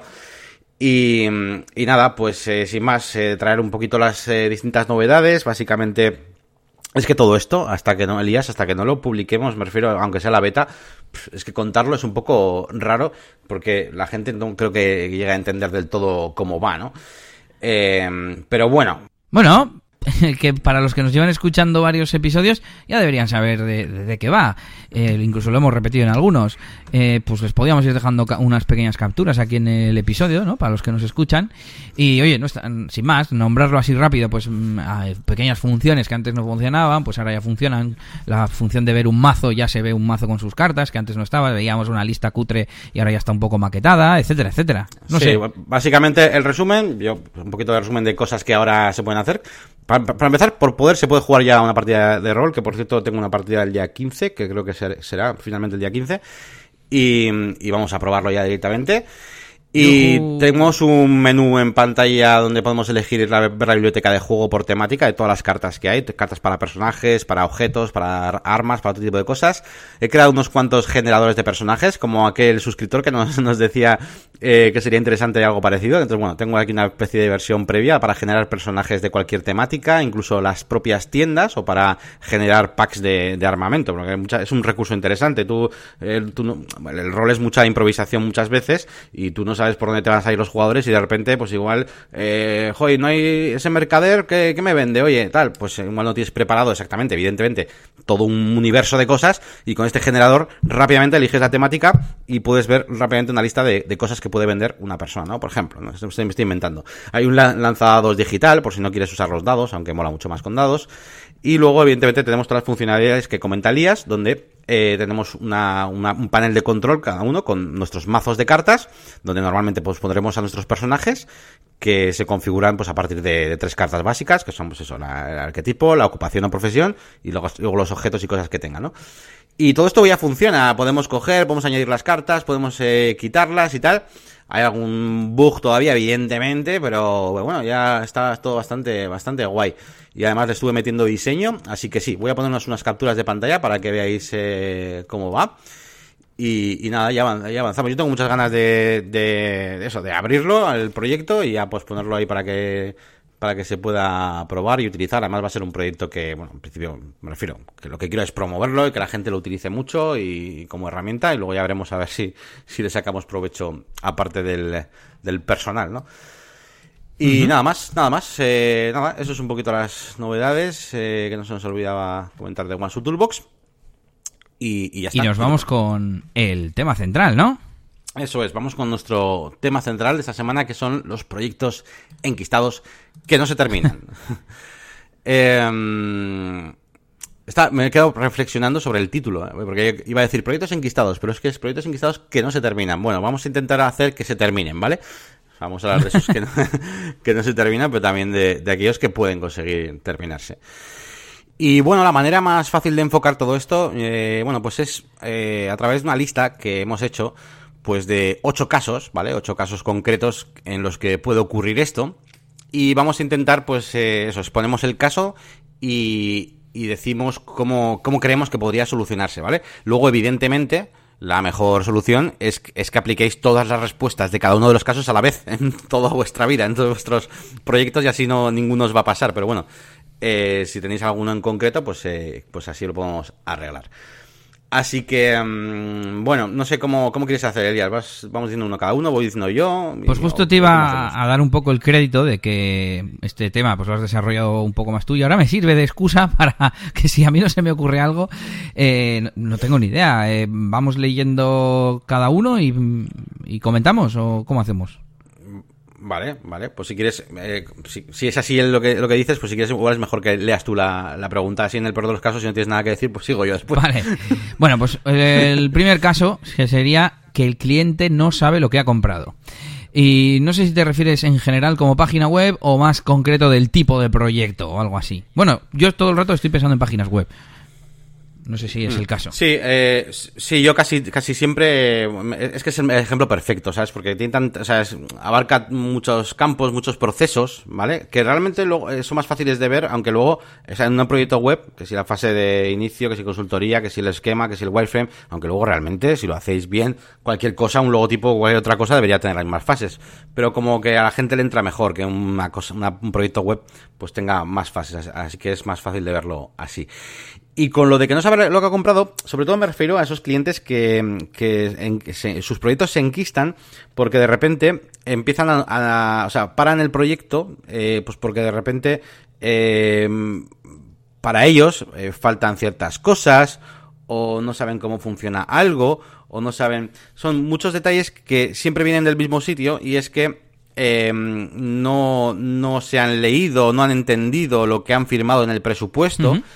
Eh, y en el sentido de que, eh, por ejemplo, os vamos a ver dos casos de lo, mismo realmente. Uno es el caso en el que no, un presupuesto, por ejemplo, está desarrollado de manera como muy técnica y el cliente, por falta de de, no sé, decir, de, de, motivación, de seriedad, no sé cómo llamarlo, no se ha interesado en preguntarnos qué es cada cosa y tal, uh -huh. y simplemente ha dado por hecho de en plan, sí, sí, que sí, que me hagas el proyecto, que me hagas la web. Ya me harán, y luego sí. cuando ha llegado la hora de la verdad, tú se la haces, se la haces entera con lo que con lo que has hablado con él y de repente empieza a echar en falta un montón de cosas, eh, te dice, ojo, aquí estaría bien una sección, estaría tal, y digo, uh -huh. ya, pero es que tú ya hemos definido eso en una etapa anterior, ¿sabes?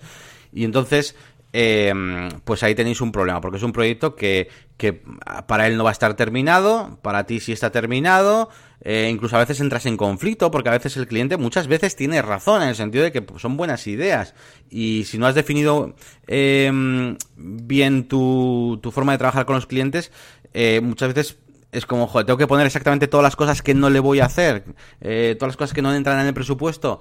Entonces, bueno, sin más, este apartado es un poco para, para esos, para, para, esa gente que igual todavía los presupuestos los tiene un poco, eh, es que no sé cómo ya, no sé cómo, cómo llamarlo, que los escribe y los define, pero no los refuerza con el cliente, no se reúne con él o no, eh, para leerlo y para dejarle bien claras las cosas que se hacen y que no se hacen. Sí, estar de acuerdo. Eh, eso es, eh, que, vamos, que el resumen, que, que, muchos clientes, por mucho presupuesto que hagas, no se van a leer las cosas, así que hay que reforzarlo de alguna u otra manera, bien sea porque, se, porque tienes un vídeo en tu canal de la empresa explicando los procesos, o bien por, por, la primera reunión comercial donde les has explicado, o bien porque vas tú luego con el presupuesto y se lo explicas otra vez.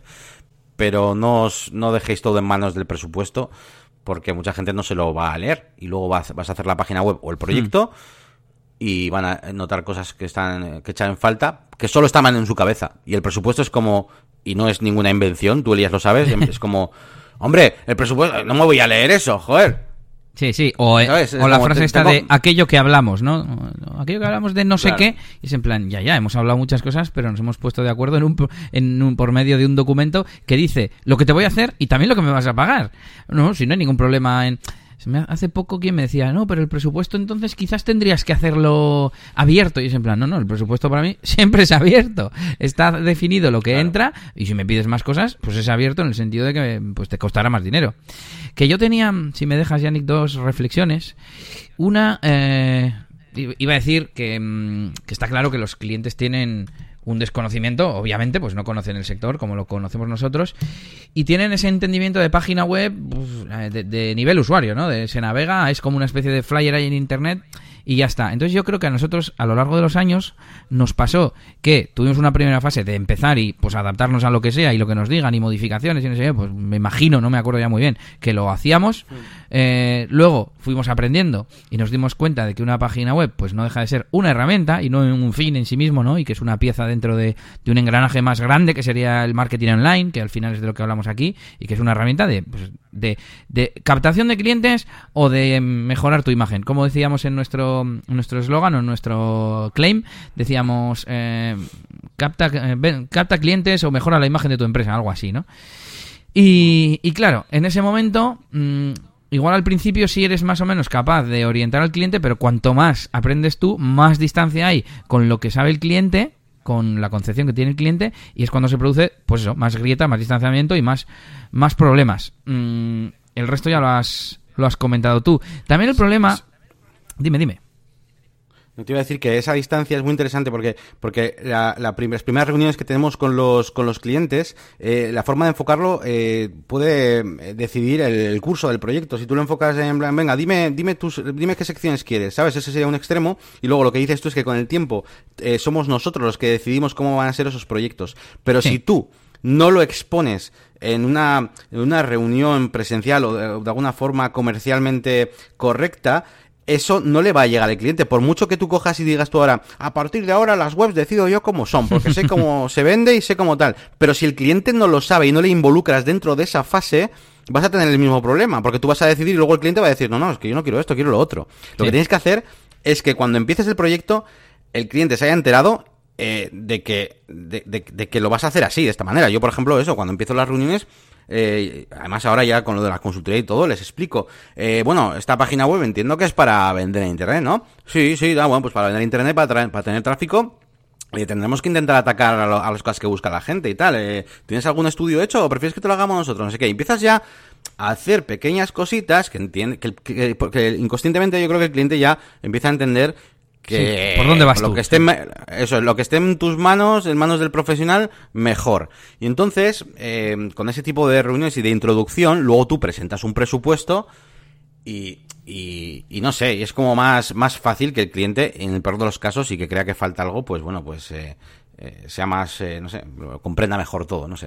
Bueno, la otra reflexión que va al hilo de esto es un poco el que esa falta de conocimiento, ¿no? Como, como es natural, eh, crea lo que yo decía, que, mm, que las los clientes se hacían la web, la web por impulso, ¿no? Hace dos, tres años yo decía eso, en plan así coloquial. Eh, cuando acabé un poco un poco harto, voy a decir, eh, de algunos proyectos. Y claro, cuando no sabes para qué es una web y te la haces, como yo decía, porque en la cena de Navidad tu cuñado te ha dicho que ellos se han hecho una web, o porque la competencia la ha renovado y tú dices, pues yo me la tengo que renovar también, pues al final se producen fricciones. Eh, quizás somos nosotros los que tenemos que interpretar, pues, mm, qué necesita realmente el cliente. Ah, que quieres renovar simplemente que se vea más bonita. Bueno, te lo puedo hacer o no, si tú no haces ese tipo de trabajos. Eh, ¿Qué presupuesto tienes? Te ajustas y calibras. El problema es cuando tú quieres hacerle la mejor página web del mundo para que venda al cliente se la refanfinfla y encima no tiene dinero para pagarlo. Entonces, ese sería el consejo. Y creo que de aquí eh, vendrían la explicación para el resto de puntos, y eso que solo me he leído los dos siguientes, porque claro, en, función de qué expectativas tenga el cliente, eh, le va a dedicar más o menos recursos, tanto de tiempo como de dinero, etcétera. Porque eso, desde, a nosotros nos ha pasado de todo. Webs que no se terminan. Bueno, ¿de qué iba a decir? Webs que no se terminan. bueno, ¿qué te parece si pagamos, pasamos al siguiente y vamos desarrollando? Sí. Sí, sí, sí. El siguiente punto, por ejemplo, es eh, los clientes que no tienen tiempo para ponerse a redactar o a sacar fotos o a mandarte ese material para, para la página web. Y mm, con no tienen tiempo, mm, digamos que podríamos hacer una diferenciación entre dos tipos de personas que no tienen tiempo. Las que, mm, las que realmente no tienen tiempo, ¿vale? Y no, y no es su trabajo, ni su función hacer eso. Y luego las que, eh, digamos que no, le dan interés, ¿no? Al, al, al proyecto. Eh, como, como de esa segunda parte ya vamos a hablar luego, aquí nos vamos a enfocar sobre todo en las que no tienen tiempo físico o tardan, van a tardar en material. Y aparte que no saben, no, normalmente el cliente eh, depende de lo que sea, vamos a que estés haciéndolo a una empresa de marketing o lo que sea, el, cliente no va a saber cómo, redactar, cómo redactar, ni cómo enfocar los, ni qué tipo de fotografías hacer, ni nada. Lo que sí sabe es acerca de su empresa. Entonces, eh, yo aquí no sé si estarás de acuerdo conmigo, yo lo que hago actualmente es eh, aprovechar toda esta parte de la consultoría inicial eh, para meter también ahí una serie de, de, preguntas sobre sus servicios, un montón de cosas eh, que el cliente me va soltando y le voy pidiendo esos textos pero al final pues soy yo el que los el que los amolda un poco no digamos que yo trato de trato de ponerme la piel de su, de, su cliente final y, y intento crear textos y hacer textos pues que, que, sean fácilmente pues eh, comerciales no por así decirlo mm. entonces mm, esa es una solución pues óptima pero está claro que hay muchas veces en las que nosotros no, tenemos la capacidad de, de joder si el tío nos, nos, tiene que mandar unas fotos de sus instalaciones de su de que están en Londres pues nosotros no tenemos mucho que hacer ahí. Y al final, pues lo único en el siguiente, que es el de que le falta una foto. Y ahí la única, la única cosa que podemos hacer es eh, ceñirnos a que, oye, nosotros hemos terminado nuestra parte, ¿no? Y, y el cliente, pues, eh, no se decide a, enviar una, un material que falta. No sé tú cómo, cómo lo gestionarías. Yo en este caso, la mayoría de veces, el consejo que le diría a la gente que está escuchando el programa, es que cuando falte material y ves que, que no arranca, que nos pasan los textos, que no sé qué, Mm, yo lo que haría es eh, cambiar mi forma de... O sea, ser, más proactivo, no estar esperando. Al igual que tú no eh, hemos dicho en el primer punto que tú no vas a estar esperando a que el cliente te diga qué secciones son las buenas para poner en la mm. web, pues tú tampoco deberías estar esperando eh, a que el cliente te, te digamos, cuando le dé la gana a él, te, se ponga a escribir y, lo que sea, ¿no? Yo, lo intento hacer yo. Mm, a ver, estoy, a ver una respuesta que conteste a todo. Quizás el, lo mejor de todo sería tener un, más o menos lo que te has dicho, ¿no? Pero pues eso, un redactor que entrevista, ya sea en esas consultorías o luego presencialmente o lo que sea en la empresa, entrevista a la persona encargada y que maneja, eh, que está enterada de cómo funciona el servicio o producto que se quiere vender, para que pues con estas técnicas que tampoco es que conozcamos mucho tú y yo, del copywriting y demás, y la venta, eh, la escritura, ¿cómo se dice?, persuasiva, eh, pues salgan unos textos comerciales, como tú decías. Claro, el problema está en cuando alguien, ya sea por eh, desconocimiento o inocencia o por ahorrar dinero, te dice, no, ya, ya tengo yo unos textos que me hicieron o que cuento con una persona. Claro, en ese momento tú tampoco le puedes decir, ¿qué le dices? ¿Me los pasas y los evalúo? Eh, hombre, pues sí, estoy pensando, nunca está de más dejar abierta la, la puerta a que, pues igual tus textos no me valen. Y te, tienes que gastar luego un poquito más de dinero en que sean textos profesionales, ¿no? Que, que si vienes a comprarme a mí es porque te fías de mi criterio. Y por último, eh, en este caso en el que te dicen que te van a dar los textos, establecer que, el proyecto se termina eh, cuando tú has terminado tu trabajo. Si tú no me has pasado los textos, claro, el problema es cuando cedemos, estamos expuestos a esto, a que no nos manden ese, ese texto o esa foto que, que teníamos aquí apuntada. Eso es. Yo, yo les obligo, ¿eh? Yo hace tiempo que les obligo. O sea, yo en la primera reunión les digo, Tienes dos formas de hacer este proyecto. O con la consultoría, ta, ta, ta, ta, ta, ta, ta, yo te voy a ver no sé qué, las palabras que tenemos que usar, no sé qué, te voy a hacer preguntas y demás. Y luego, además, te pediré algunos textos específicos con tablas de datos sobre tus productos, que no tengo ni idea. Pero en general, los textos los vamos a ir llevando entre los dos. O dos, me pasas unos textos que tú quieras, te los pego en la web, pero no te quejes. Tienes una inserción de contenidos.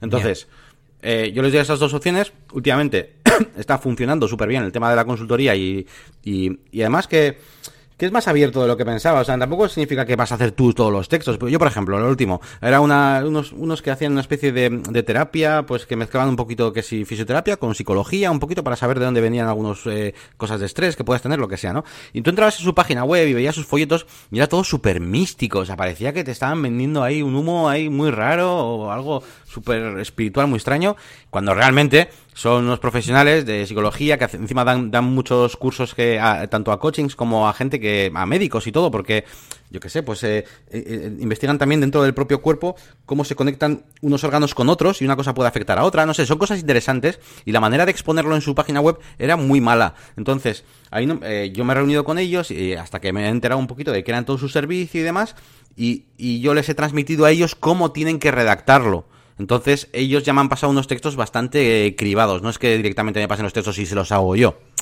¿Entiendes? Es como, es como vamos a hacerlos juntos, vamos a hacerlos juntos. Es más ese concepto, más del el que la agencia te hace los textos, es como la agencia y el cliente van a hacer los textos juntos. Yo lo veo así, más o menos. Pues sí, es una buena punto intermedio, sí, sí, sí. Ahora, que, claro, evidentemente es un proyecto pues más caro que si no tuviera eso, por supuesto. Pero creo que merece la pena. Sí, sí. Claro, claro. Bueno, y el siguiente punto es el cliente tiene otras prioridades más importantes que tú, ¿no? O que el proyecto. Y es un poco lo que decíamos al principio. Claro, cuando te lo haces por impulso, pues tus prioridades son ninguna. Sin embargo, cuando por un lado, si entiendes en qué consiste eso que estás comprando, y por otro, si te lo haces por razonamiento algo sopesado, ¿no? En plan, oye, mira, estamos, ya no te digo desarrollando una estrategia de marketing o tal, pero diciendo, bueno, quiero moverme en el mundo online, quiero captar clientes y por eso me voy a hacer una página web. No simplemente porque dicen que hay que estar, ¿sabes? Pues entonces el- esa persona entiendo que se involucrará mínimamente, ¿no?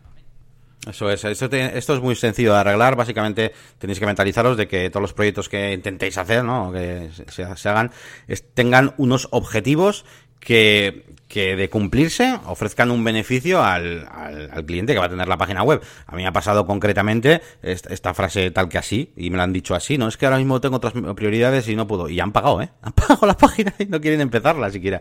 Y es que, pues se la hacen porque tienen una subvención, y les dan una subvención para hacer una página web, pero ellos no, no entienden que la van a hacer ni para conseguir clientes ni para nada, ¿no? Entonces, eh, pues evidentemente ahí pues vais a tener problemas tarde o temprano. Entonces, eh, yo por lo menos volvemos a lo mismo. Establecer unos objetivos. eh, ¿Qué queremos hacer? Conseguir clientes. No sé qué. Si el cliente entiende esa parte, pues en teoría tendría que... Tiene que ser beneficiosa para él, claro. Si... Si no, él no va a traer ningún tipo de tráfico, hay, hay negocios que no funcionan por internet, ¿eh? o sea, es lógico, y que no merece la pena la página web, bueno, pues también eso hay que entenderlo. Bueno, pero que el, el beneficio puede ser simplemente esa imagen de marca mínima. Está bien, pero Hmm, que sí. él tenga claro el, eh, cuál es el objetivo, igual que tú lo tienes claro. Ah, vale, tu objetivo es tener simplemente tus, pues, tus datos de contacto y tus servicios. Una web corporativa. Precisamente para que si buscan tu nombre, pues aparezca y salga tu teléfono y te puedan llamar. Punto, ya está. Perfecto, es un objetivo sencillo, pero totalmente lícito, digamos. Eh, claro, lo que no puede esperar esa persona es posicionar por eh, forjados metálicos, porque con esa página web pues no, no va a posicionar y no va a vender y no es transaccional y no mil cosas, ¿no? Mm, Pero bueno, si estáis, es lo que decía antes, si estáis en la misma onda, pues perfecto.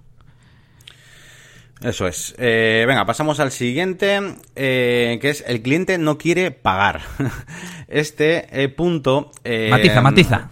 Tenéis que, tenéis que hacer un poco de, ¿cómo se llama esto? De, introspección, no sé cómo llamarlo, en el sentido de que, a ver, si, si el cliente no quiere pagar, es por algo, por lo que sea, porque no es, el, porque es, porque es un mal cliente, por ejemplo, y entonces mm, quizás no estáis a- atrayendo al, cliente que queréis, eh, puede ser porque el hay una, una discordancia ahí, no sé cómo llamarlo, que el cliente no, no entiende que su web ha terminado o no es lo que quería, algo hay que no está bien. Entonces, eh, pero eso siempre, eso es siempre, ¿eh? No penséis simplemente que es que, pues, o sea, tenéis que intentar eh, hacer cosas constructivas y cuando os pasen estos problemas. Entonces, yo el, principal consejo que os diría es que llegado ese momento, lo, lo único que tenemos, eh, por lo menos eh, lo que pasa a mí, es el presupuesto, ¿vale?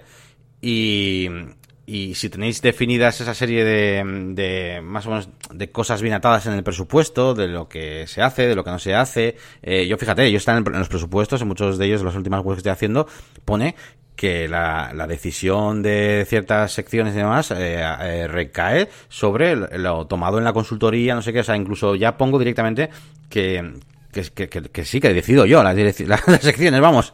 O sea, como que como quien dice, ¿no? Junto al cliente y tal, pero vamos. Entonces, vamos, que atéis bien el presupuesto porque tarde o temprano puede llegar ese momento en el que alguien no quiere pagar por lo que sea. No, no, no digo que sea culpa vuestra, pero por lo que sea. Y en esos momentos, pues mi consejo es que solo os queda el presu para ataros a, a algo.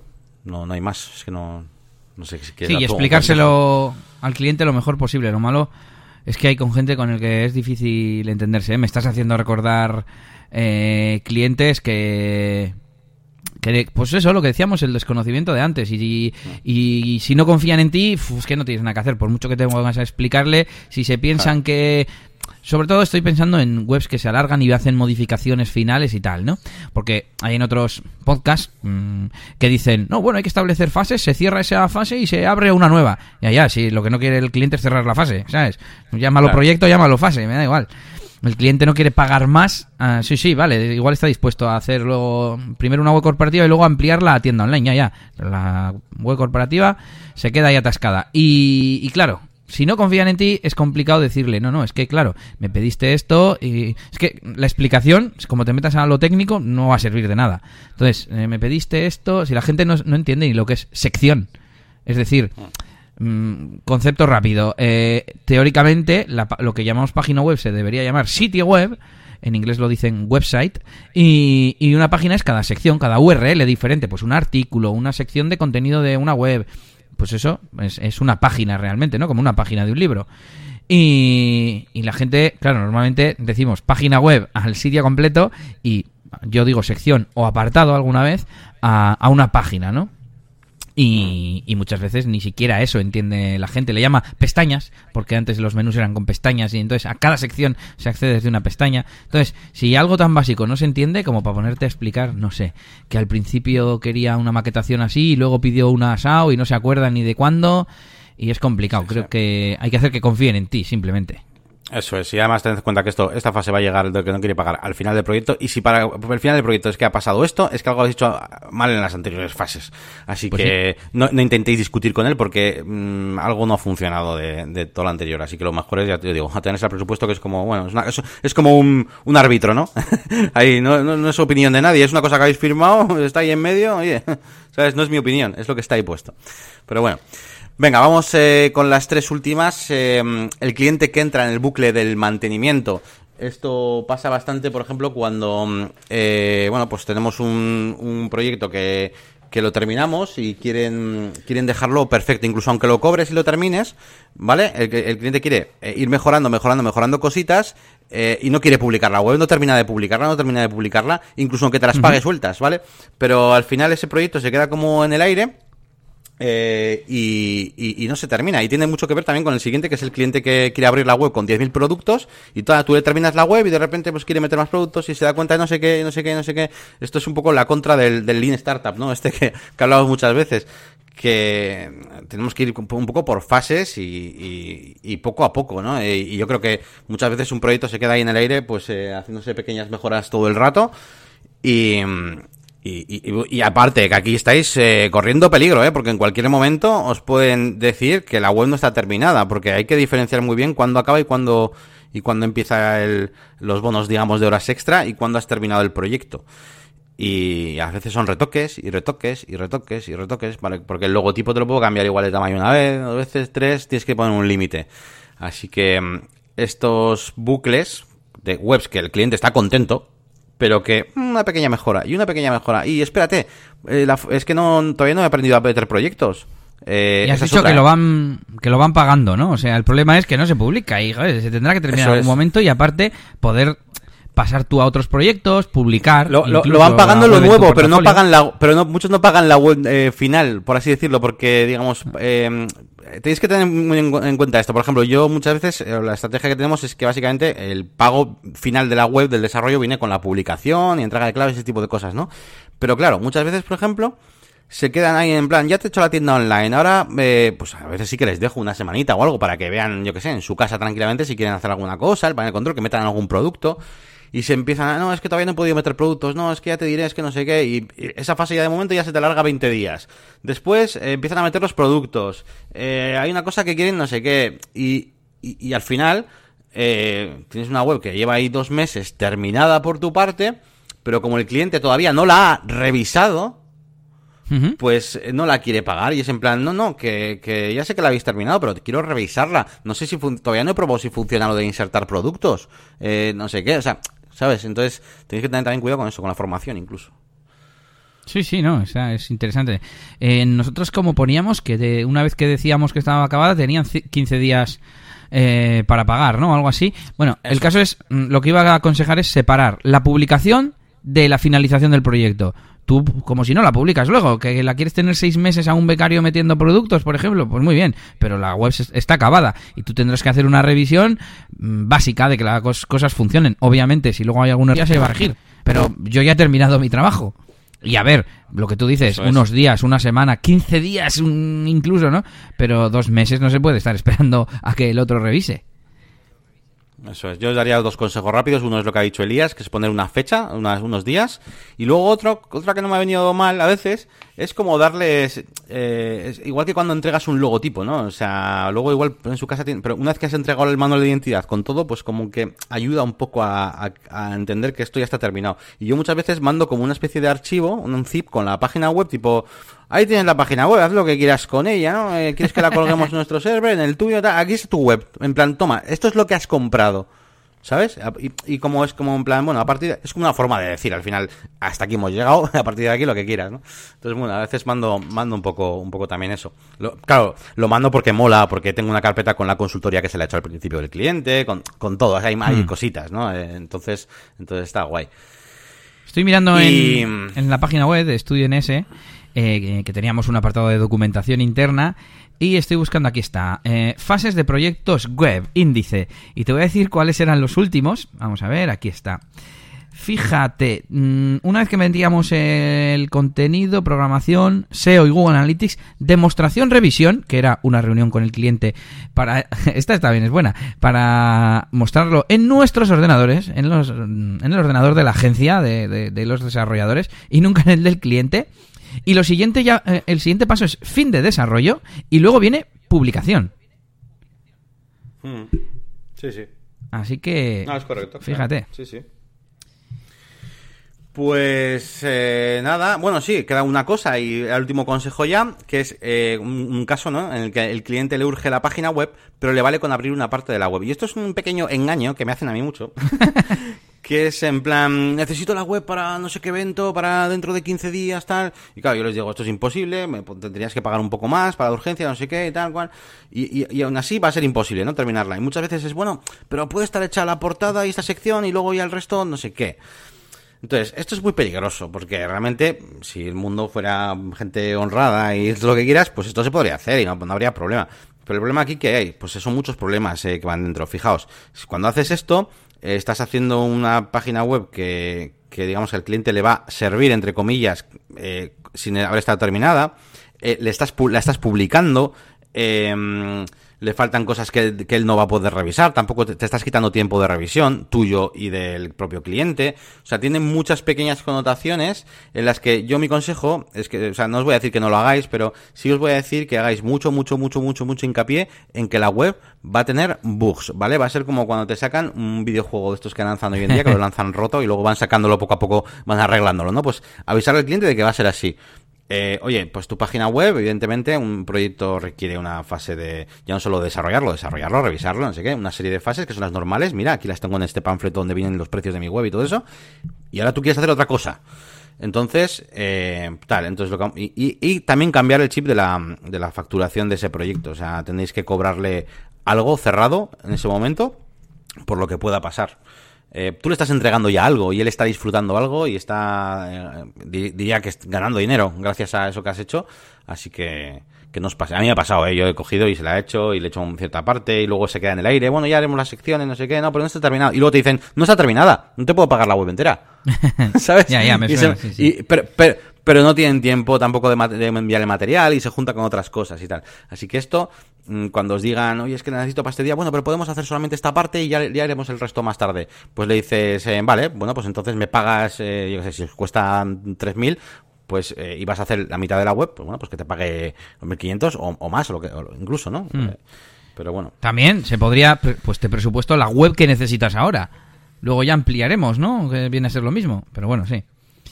Y con esto terminamos el tema central de hoy. Eh, lo siguiente sería eh, los deberes que los hemos hecho antes, así que yo creo que con esto nos podemos despedir por hoy. Recuerda que puedes dejar tus comentarios, tus sugerencias, lo que quieras en negocioswp.es y si es respecto al episodio, pues un comentario ahí en el, en el episodio en la web.